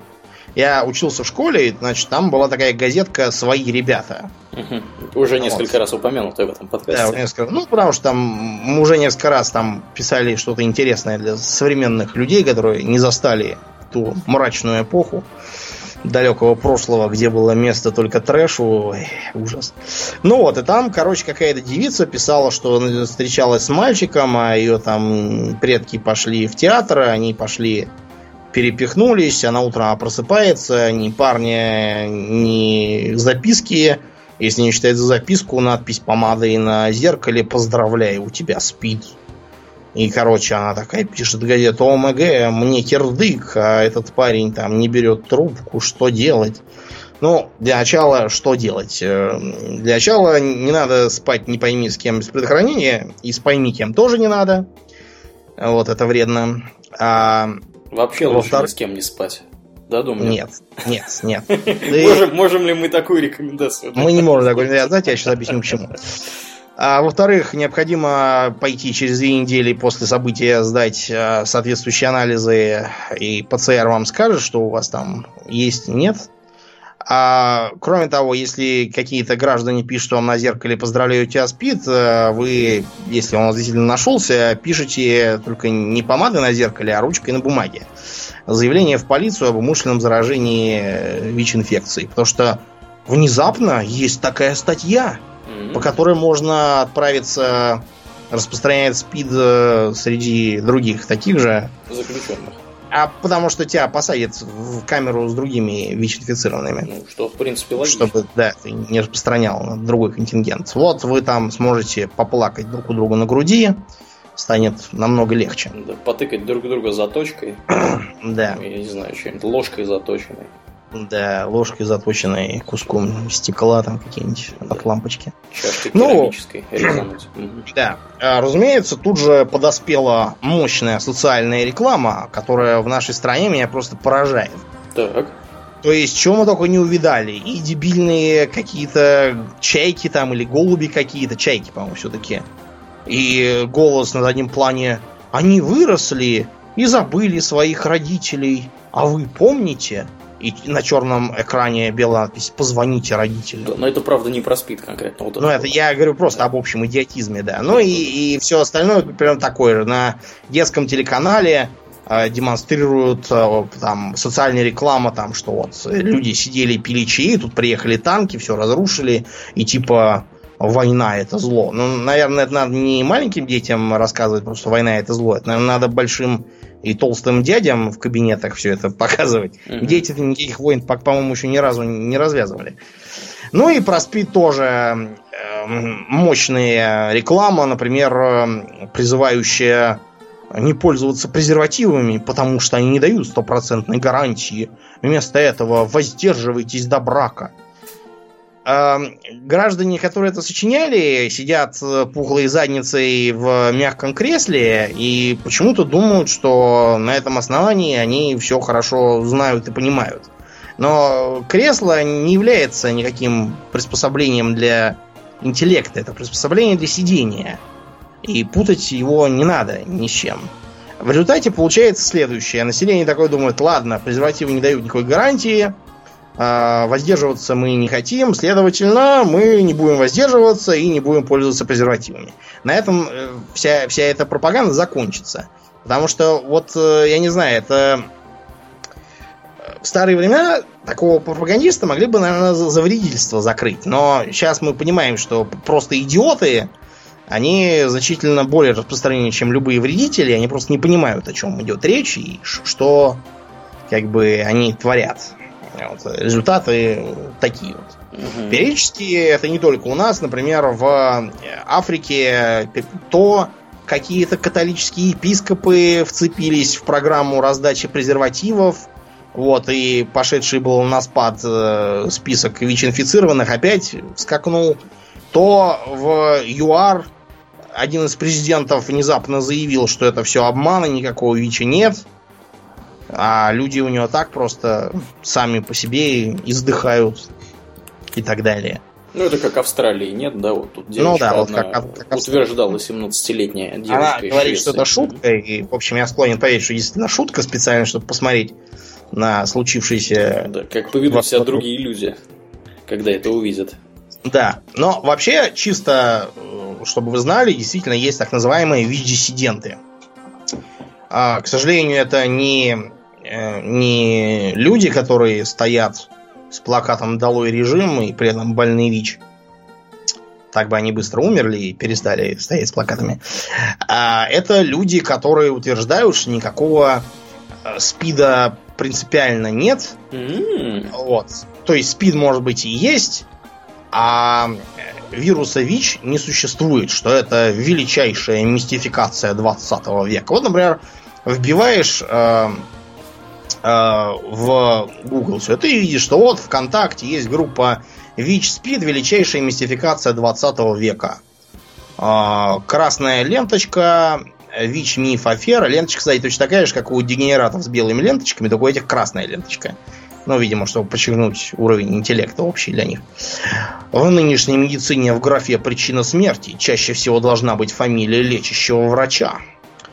Какое-то видео нет доказали, что ВИЧ приводит к СПИДу, на нем какой-то гражданин бомжеватого вида пучит глаза в камеру, не знаю эм, факты из жизни участников группы, опровергающие теорию. М да, но, понимаете, это, с одной стороны, конечно, печально, с другой, мы уже говорили, что естественный отбор продолжается, что эм, Премия Дарвина регулярно да, раздается вручается людям. достойным. Просто раньше когда человек там был какой-нибудь хромой там или слабосильный, он не мог забивать мамонта, и поэтому он э, мог помереть и все такое, и не передавать свои слабые гены на, по наследству. А ныне мамонтов нет, надо лучше пользоваться головным мозгом. Вот, поэтому те, кто им пользоваться не умеют, они регулярно то вступают в секты, э, вот в Африке была секта с бывшей шлюхой местной во главе, которая Э, все пророчило конец света, несколько раз его перенося, а под конец, когда уже народ стал говорит, что же мы все бабки тебе пожертвовали, а никакого конца света нет. А говорит, все, сейчас будет, собираемся немедленно в нашей церкви, заколачиваем э, входы и выходы досками. Вот, они все собрались, после чего она их там всех взорвала и исчезла. Прекрасная история. Как? Да, вот. Так что идиот, он всегда найдет способ не передать свои гены потомству, вот в том числе и ВИЧ-диссиденты. Они свои идиотские гены всеми силами старательно истребляют. Ну, я думаю, что, знаешь, во многом, э, может быть, это не, не столько идиоты, сколько люди, которые пытаются заработать на рекламе. Потому что, помнишь, частью, там... да, а частью это люди, у которых э, стадия неприятия, да? Может, может и такой быть. Да, помнишь, была история, когда там кого-то в ВКонтакте в том же подстрекали к самоубийству каких-то детей, да. каким-то им давали задания и что-то с синими китами какие-то, да, задания типа спрятаться на 50 часов, чтобы тебя все искали. На 50 этаже здания спрятаться, а потом прыгнуть с него. Да, ну, в общем, да, вот такое вот есть такое. Да. Ну, в общем, они выдвигают э, мега-аргументы. Например, э, такие, что э, за время официальной эпидемии население Африки почти удвоилось. Ну, за э, время постсоветского Узбекистана его население удвоилось. Следует ли из этого, что Узбекистан это рай на земле, где мощные меры поддержки рождаемости, и все, все радуются и пляшут на лужайках в окружении кучи детей. Мне кажется, не совсем это mm-hmm. соответствует картине Узбекистана, тем не менее население удвоилось. Вот. Э, делятся, в принципе, ВИЧ на две группы. Часть это э, всякие сумасшедшие ученые, типа хроноложцев и прочих которые тоже, как и все лжеученые, они доктора наук, но только не тех наук, которые изучают ВИЧ и СПИД, а каких-нибудь других. Философских. Да, вот. И а, они пишут свои бредни. Вторая часть это, собственно, больные, которые заявляют, что на самом деле не больные, а это просто заговор правительства. Власти скрывают. А на самом деле СПИД бывает от того, что власти посылают вам атомные лучи в голову, вот, а соседи травят вас через розетку радиацией и так далее и тому подобное. А, плюсом этих групп является то, что они, скажем так, существуют достаточно недолгое время. По каким-то необъяснимым причинам все их члены через несколько лет умирают. Просто вот поверишь даже в заговор властей, которые подстраивают. Я думаю, всякие. да, да. Я думаю, их убирают просто. Да, да, чтобы, чтобы не узнали правду. Угу. Короче, будьте осторожны, не верьте всем этим идиотам, которые показывают вам, что там вот вирус СПИДа. А если под микроскопом посмотреть на презерватив, то видно, что на нем э, поры размером с туннель для поезда. И э, вирус туда все равно проникнет, поэтому э, лучше просто так со всеми спите без презерватива от этого. Тем более, что удовольствие это не дешевое. Да, и к тому же это целоваться в противогазе да, да. Ну, ну, давай общем, дальше двинемся. Давай дальше, да, двинемся. Э, несмотря на то, что э, методов э, заболеть очень много, так сказать, естественным образом. Да, да, естественным образом. Э, с давних пор люди подумывали, нельзя ли как-нибудь так обеспечить, чтобы заболел кто-нибудь плохой, вот, и помер желательно от этого побыстрее. Да, ну, мы сейчас не про ЦРУ и Фиделя Кастро говорим, да? Мы сейчас mm-hmm. более Ну, мы начнем, да, вообще с давних времен, потому что все эти идеи, там, порчу всякую навести, это как раз оно. А считается, что эпидемия черной смерти, вот этой самой в 14 веке, страшной в Европе, mm-hmm. по мотивам которой, собственно, и написано «Торжество смерти», произошло от того, что татарский хан Джанибек в Крыму осаждал генуэзскую Кафу. Феодосию, то бишь. Да, ныне Феодосию. Там до сих пор можно на крепость посмотреть. Ее как раз чинят сейчас усиленно. Угу. Так вот, несмотря на то, что осада шла ни шатка, ни валка, Джанибек решил использовать в качестве преимущества то, что у них там как раз свирепствовала чума войск. И он приказал забрасывать с помощью метательных орудий чумные трупы в город. Что, в принципе, было не таким уж редким явлением. Да. Но эффект этого получился такой, что Джонни Бек, не знаю, сам бы ужаснулся. Потому что генуэзцы побежали к себе в Геную. В ужасе. Да, в ужасе. А из Генуи все это растащили по Европе. И э, после этого столько народу перемерло, что даже поменялся немного рацион питания, стало больше мяса. Потому что народ э, поиздыхал, крестьянские поля пришли в запустение, там вместо этого устроили пастбище во многих местах. Вот. А в Европе ввели такую вещь, как карантин. И все корабли, прибывающие из потенциально опасных мест, 40 дней мариновали на рейде, не позволяя им спускаться. Если там было очевидно, что все издыхают, то им говорили, все, идите куда хотите. Можете оставаться на рейде подыхать, можете плыть куда-нибудь, но если вы попробуете подойти к берегу, мы вас потопим. Просто. И все.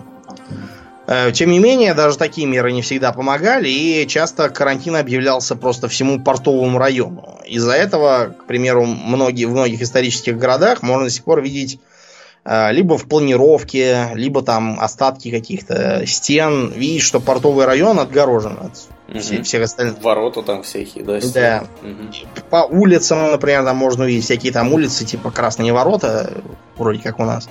Вот, они означают, что там раньше такое было, и, вероятно, это как раз, чтобы порт отгораживать. Ну и дальше его пытались с переменным успехом применять все, кто мог. В частности, здорово отметились э, завоеватели Америки, которые, как известно, индейцам передавали одеяла, которыми раньше пользовались спины больные. Да, я Ничего. думаю, что многим из наших слушателей эта история может быть знакома по соответствующему эпизоду Саус Парка. Там тоже mm-hmm. такое было. И не только, это вообще в культуре довольно распространенная mm-hmm. Вещь. Да, ну и, соответственно, вот. индейцы ни, ничего не имели никакого представления об этом заболевании. Ну и, Хуже того, их организмы не имели никакого представления, и поэтому не имели даже того иммунитета, который был у белых. Да. Вот они властью Божию и помре. Вот, очень выгодное средство геноцида. Ничего делать не надо, все сами издыхают. Вот. А у Джека Лондона тоже можно в его рассказах видеть, что какое-то кровохаркание напало на индийские племена, и все стали подыхать из-за этого и удивляться, как это белые вообще живут, если у них такие болезни. А у белых уже иммунитет выработался. Но это все были, понимаете, такие... Цветочки. Цветочки, да. Потому что реальные успехи микробиология сделала в 20 веке. И тогда и понеслось. Я думаю, что, э, скажем так, интересующиеся могут вспомнить тот мой мини-выпуск про три истории из жизни Японской империи. И второй из них угу. является как раз краткое упоминание отряда 731 под руководством Сиро Исии. Это была э, японская секретная организация, потому что вообще-то этот отряд теоретически занимался водоснабжением и профилактики квантунской армии, базировавшейся в оккупированной японцами Маньчжурии. Вот. Но реально никакое, разумеется, водоснабжение их не интересовало, а занимались они экспериментами на человеках. Да, на пленных человеках, уточню. Да, при этом человеками их было называть строго запрещено, а, и называли их бревнами под номерами. На них испытывали много чего. Например, Аурлиан. Э, на сколько процентов человек состоит из воды? На 70. Ну, 75 там чуть побольше. Угу. 72 у кого как. Кто-то просто более сухой, кто-то более водянистый. А откуда мы знаем такую точную цифру? Очень просто. Берем человека. Китайца с улицы какого-нибудь пойманного. Да, и что мы с ним дальше делаем дома? Мы его взвешиваем, записываем на бумажку, суем его в сушилку, засушиваем его. Вот, потом э, сушеный э, от него остов, э, так сказать, взвешиваем еще раз, записываем на бумажку, применяем арифметику и получаем, что вес упал в 20, в 70, на 75%. Осталось только четверть от него. И вот так и узнали. Кроме того, выясняли, например, на каких высотах нужно летать с гермокабиной, сунув человека в барокамеру и вырубив там давление. Вот, и посмотрев там, на каком у него давлении там кровь потечет из носа, на каком у него э, кишки из задницы вылезут. Да, но были же и позитивные исследования, Домнин. Например, мы таким образом узнали, как вообще говоря, человека с э, обморожением лечить. Да. да, действительно узнали. Правда, опять же, угробив кучу народу на этом. Э, вот. То есть там выводили на улицу в мороз, потому что в Маньчжурии холодно, как у нас в Сибири. Угу. А обливали водой, пока он не заледнеет. Потом начинали пробовать всякие реанимационные мероприятия. Например, сунуть об- обледенелые лапы в горячую воду. Но оказалось, что они от этого просто потрескаются и обвалятся не годится. Вариант номер два. Подождать, пока сами оттают. Увы, ах, гангрена не годится. Ну и, в общем, эм, по методу тыка выработали следующую методику. Надо положить в воду комнатной температуры, медленно отогреть э, эту воду, потом проводить реанимационные мероприятия, и тогда, наверное, все будет хорошо. Угу. Ну и важной была, разумеется, микробиология.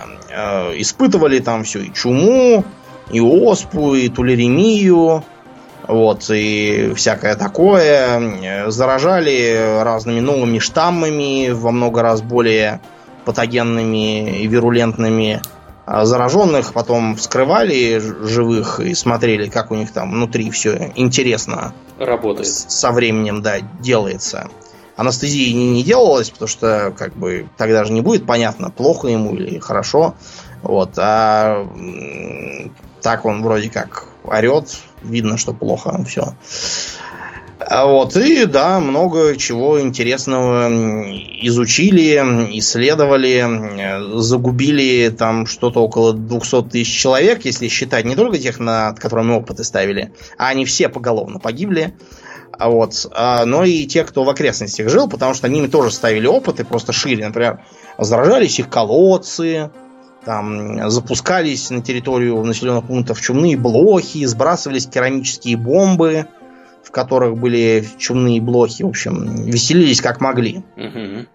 Короче, в 45-м те, которые не успели убежать и которых мы схватили, мы как раз за планы по ведению бактериологической войны, они не успели их а, ну, не, не усп... Дело в том, что они не успели, они много чего сжечь успели, а, в том числе оставшихся подопытных тоже.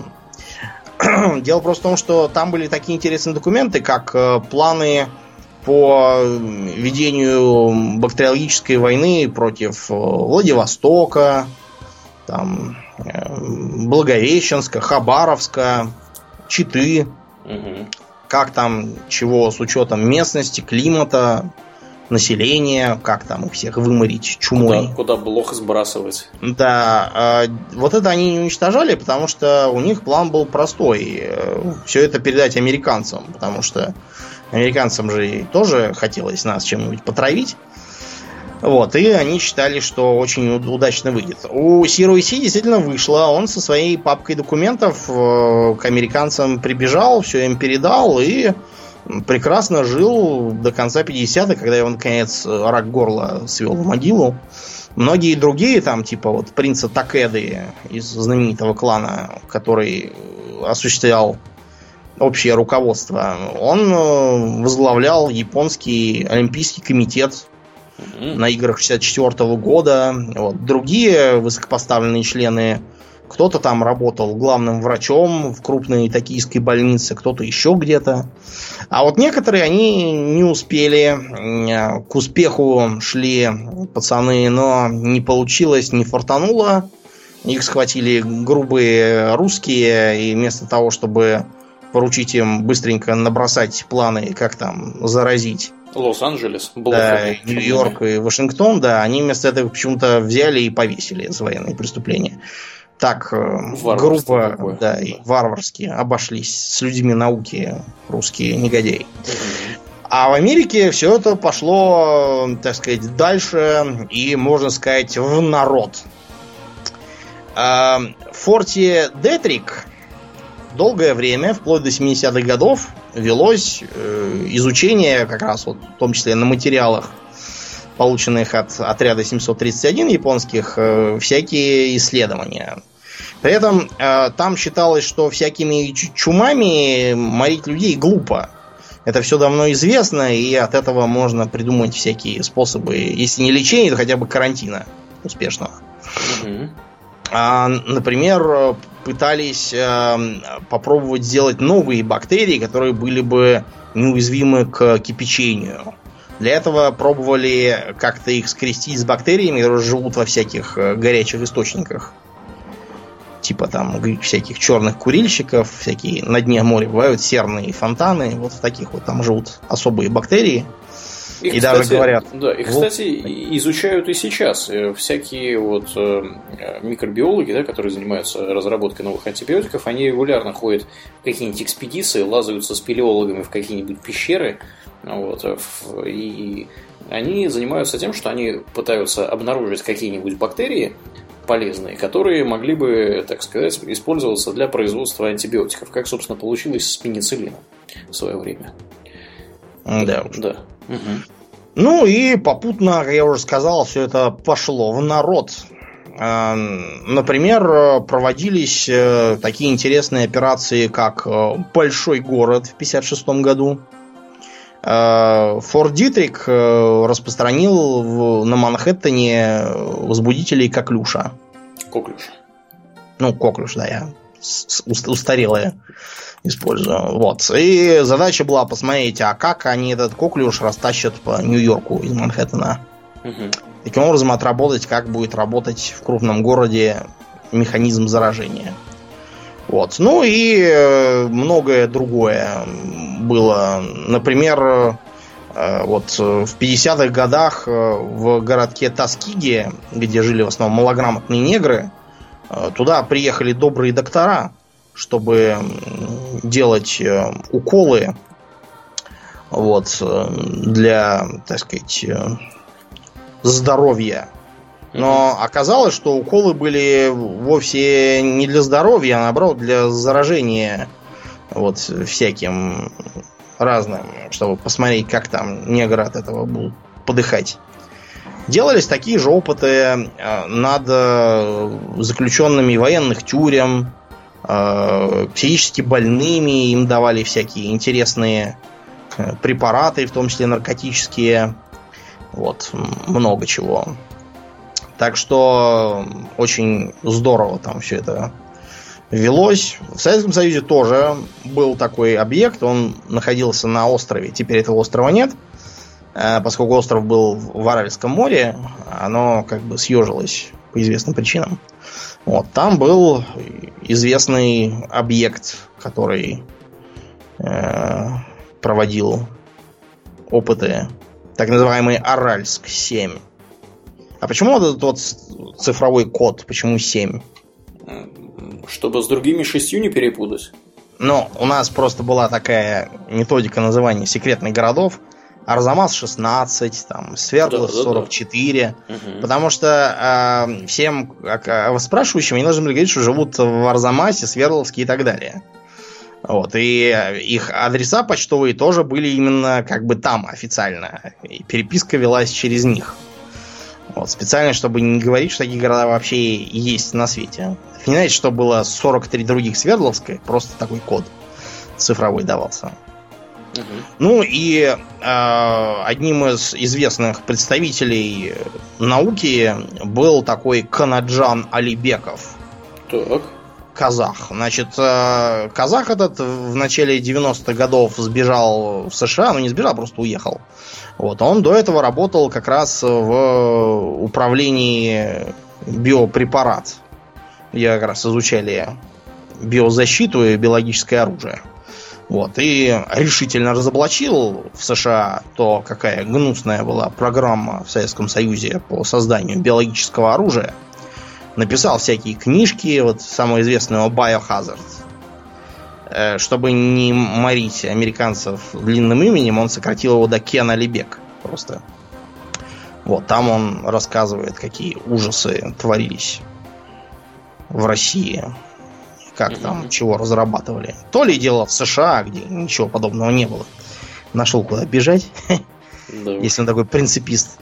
Ну вот, так что сейчас биологическое оружие признано не то чтобы эм, подлежащим полному уничтожению, а скорее непонятно, насколько целесообразно по применению. Потому что мы уже видели, э, что было с химическим оружием В Первой мировой войне оно, то есть, много настрогало фрагов, но так, чтобы оно что-то там переломить смогло кому-то что-то, нельзя сказать.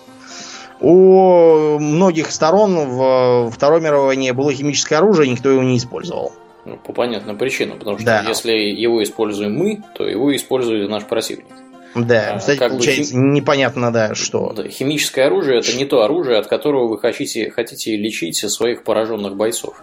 Да. Ну, потому что это огромное число инвалидов сразу у вас будет, и вам придется о всех о них заботиться. Вот, каким-то образом. Что овчинка не стоит выделки. Ну и, наконец, можно вспомнить, что э, вот у Саддама Хусейна там было химическое оружие, ну и что? Да. И, и где этот Саддам Хусейн теперь? Недурно было бы увидеть доказательства этого. Да, якобы. В общем, не, не, не, как бы не очевидно, что это применимо в военном смысле, но вот то, что в террористическом смысле это применимо, совершенно очевидно. Угу. То есть представить себе, что какие-нибудь злодеи по типу Resident Evil чего-то распылят в крупных городах, можно, да, вполне себе. Да, Конечно, апокалипсиса не выйдет, но неприятностей ого-го получится. Да, особенное опасения вызывают у публики околонаучные то обстоятельство, что вообще говоря сейчас при помощи средств модификации генома э, можно разных, да, каких-нибудь там простейших или, не знаю, даже мух, можно, вообще говоря, что-нибудь такое освоять, чуть ли не на коленке, что можно будет использовать потенциально как биологическое оружие. Вот, то есть, вообще говоря, такая проблема существует. У американцев даже есть специальные обученные люди, которые занимаются тем, что они присматривают за всеми вот этими научными институтами, где можно так, где имеется соответствующее оборудование, чтобы этим заниматься. Вот они как бы наблюдают за тем, чтобы посторонние люди не занимались подобного рода вещами. Потому что какой-нибудь супермикроб создать никому совершенно не хочется этого. Да. Так что будем надеяться на то, что мы с вами не увидим никаких мегаэпидемий из фильмов про зомби-апокалипсис. Да, да. Вот, будьте здоровы, мойте руки перед едой да. и вообще в течение дня тоже не мешает. Не э, ведите себя неосторожно, не э, купайтесь в непонятных тропических водоемов, если и, у вас нет. Да. Тем более не пейте из них воду. Да, не пейте из них воду, вот, ведите себя аккуратно в незнакомых странах, не питайтесь непонятной шурмой какой-то сомнительной санитарной ценности, угу. не пренебрегайте предохранением, да. Да, Ходите к врачам на диспансеризацию. Меня вот все зазывает моя страховая компания, надо сходить. Сходи, сходи. Вот, так что будем надеяться на лучшее. Да, ну, э, будем на сегодня закругляться, переходить после шоу, в котором Домнин нам расскажет э, про его опыт игры в Mass Effect. В Mass Effect новый. Да, может быть, мы будем это вообще стримить, Домнин? Не думаю, там как бы Нечего не, не очень понятно, да, что стримить, что а что стримить. нет. Понятно, окей. Вот, и традиционно мы благодарим всех наших подписчиков на Патреоне. Спасибо вам, ребята, за вашу поддержку. А если вы нас слушаете и вы вдруг внезапно поняли, блин, я не подписчик, еще не поздно подписаться, приходите, подписывайтесь. patreon.com slash э, hobbytalks, нет, не hobbytalks, а Aurelien там, нет, hobbytalks, да, hobbytalks, все правильно. А, приходите, Подписывайтесь, там разные плюхи, всякие после шоу бывают, э, выпуски экстра и так далее. Ну а на сегодня у нас все. Я напоминаю, что вы слушали 193 выпуск подкаста Хобби Токс, а с вами были его постоянные ведущие Домнин и Аурлиен. Спасибо, Домнин. Всего хорошего, друзья. Пока.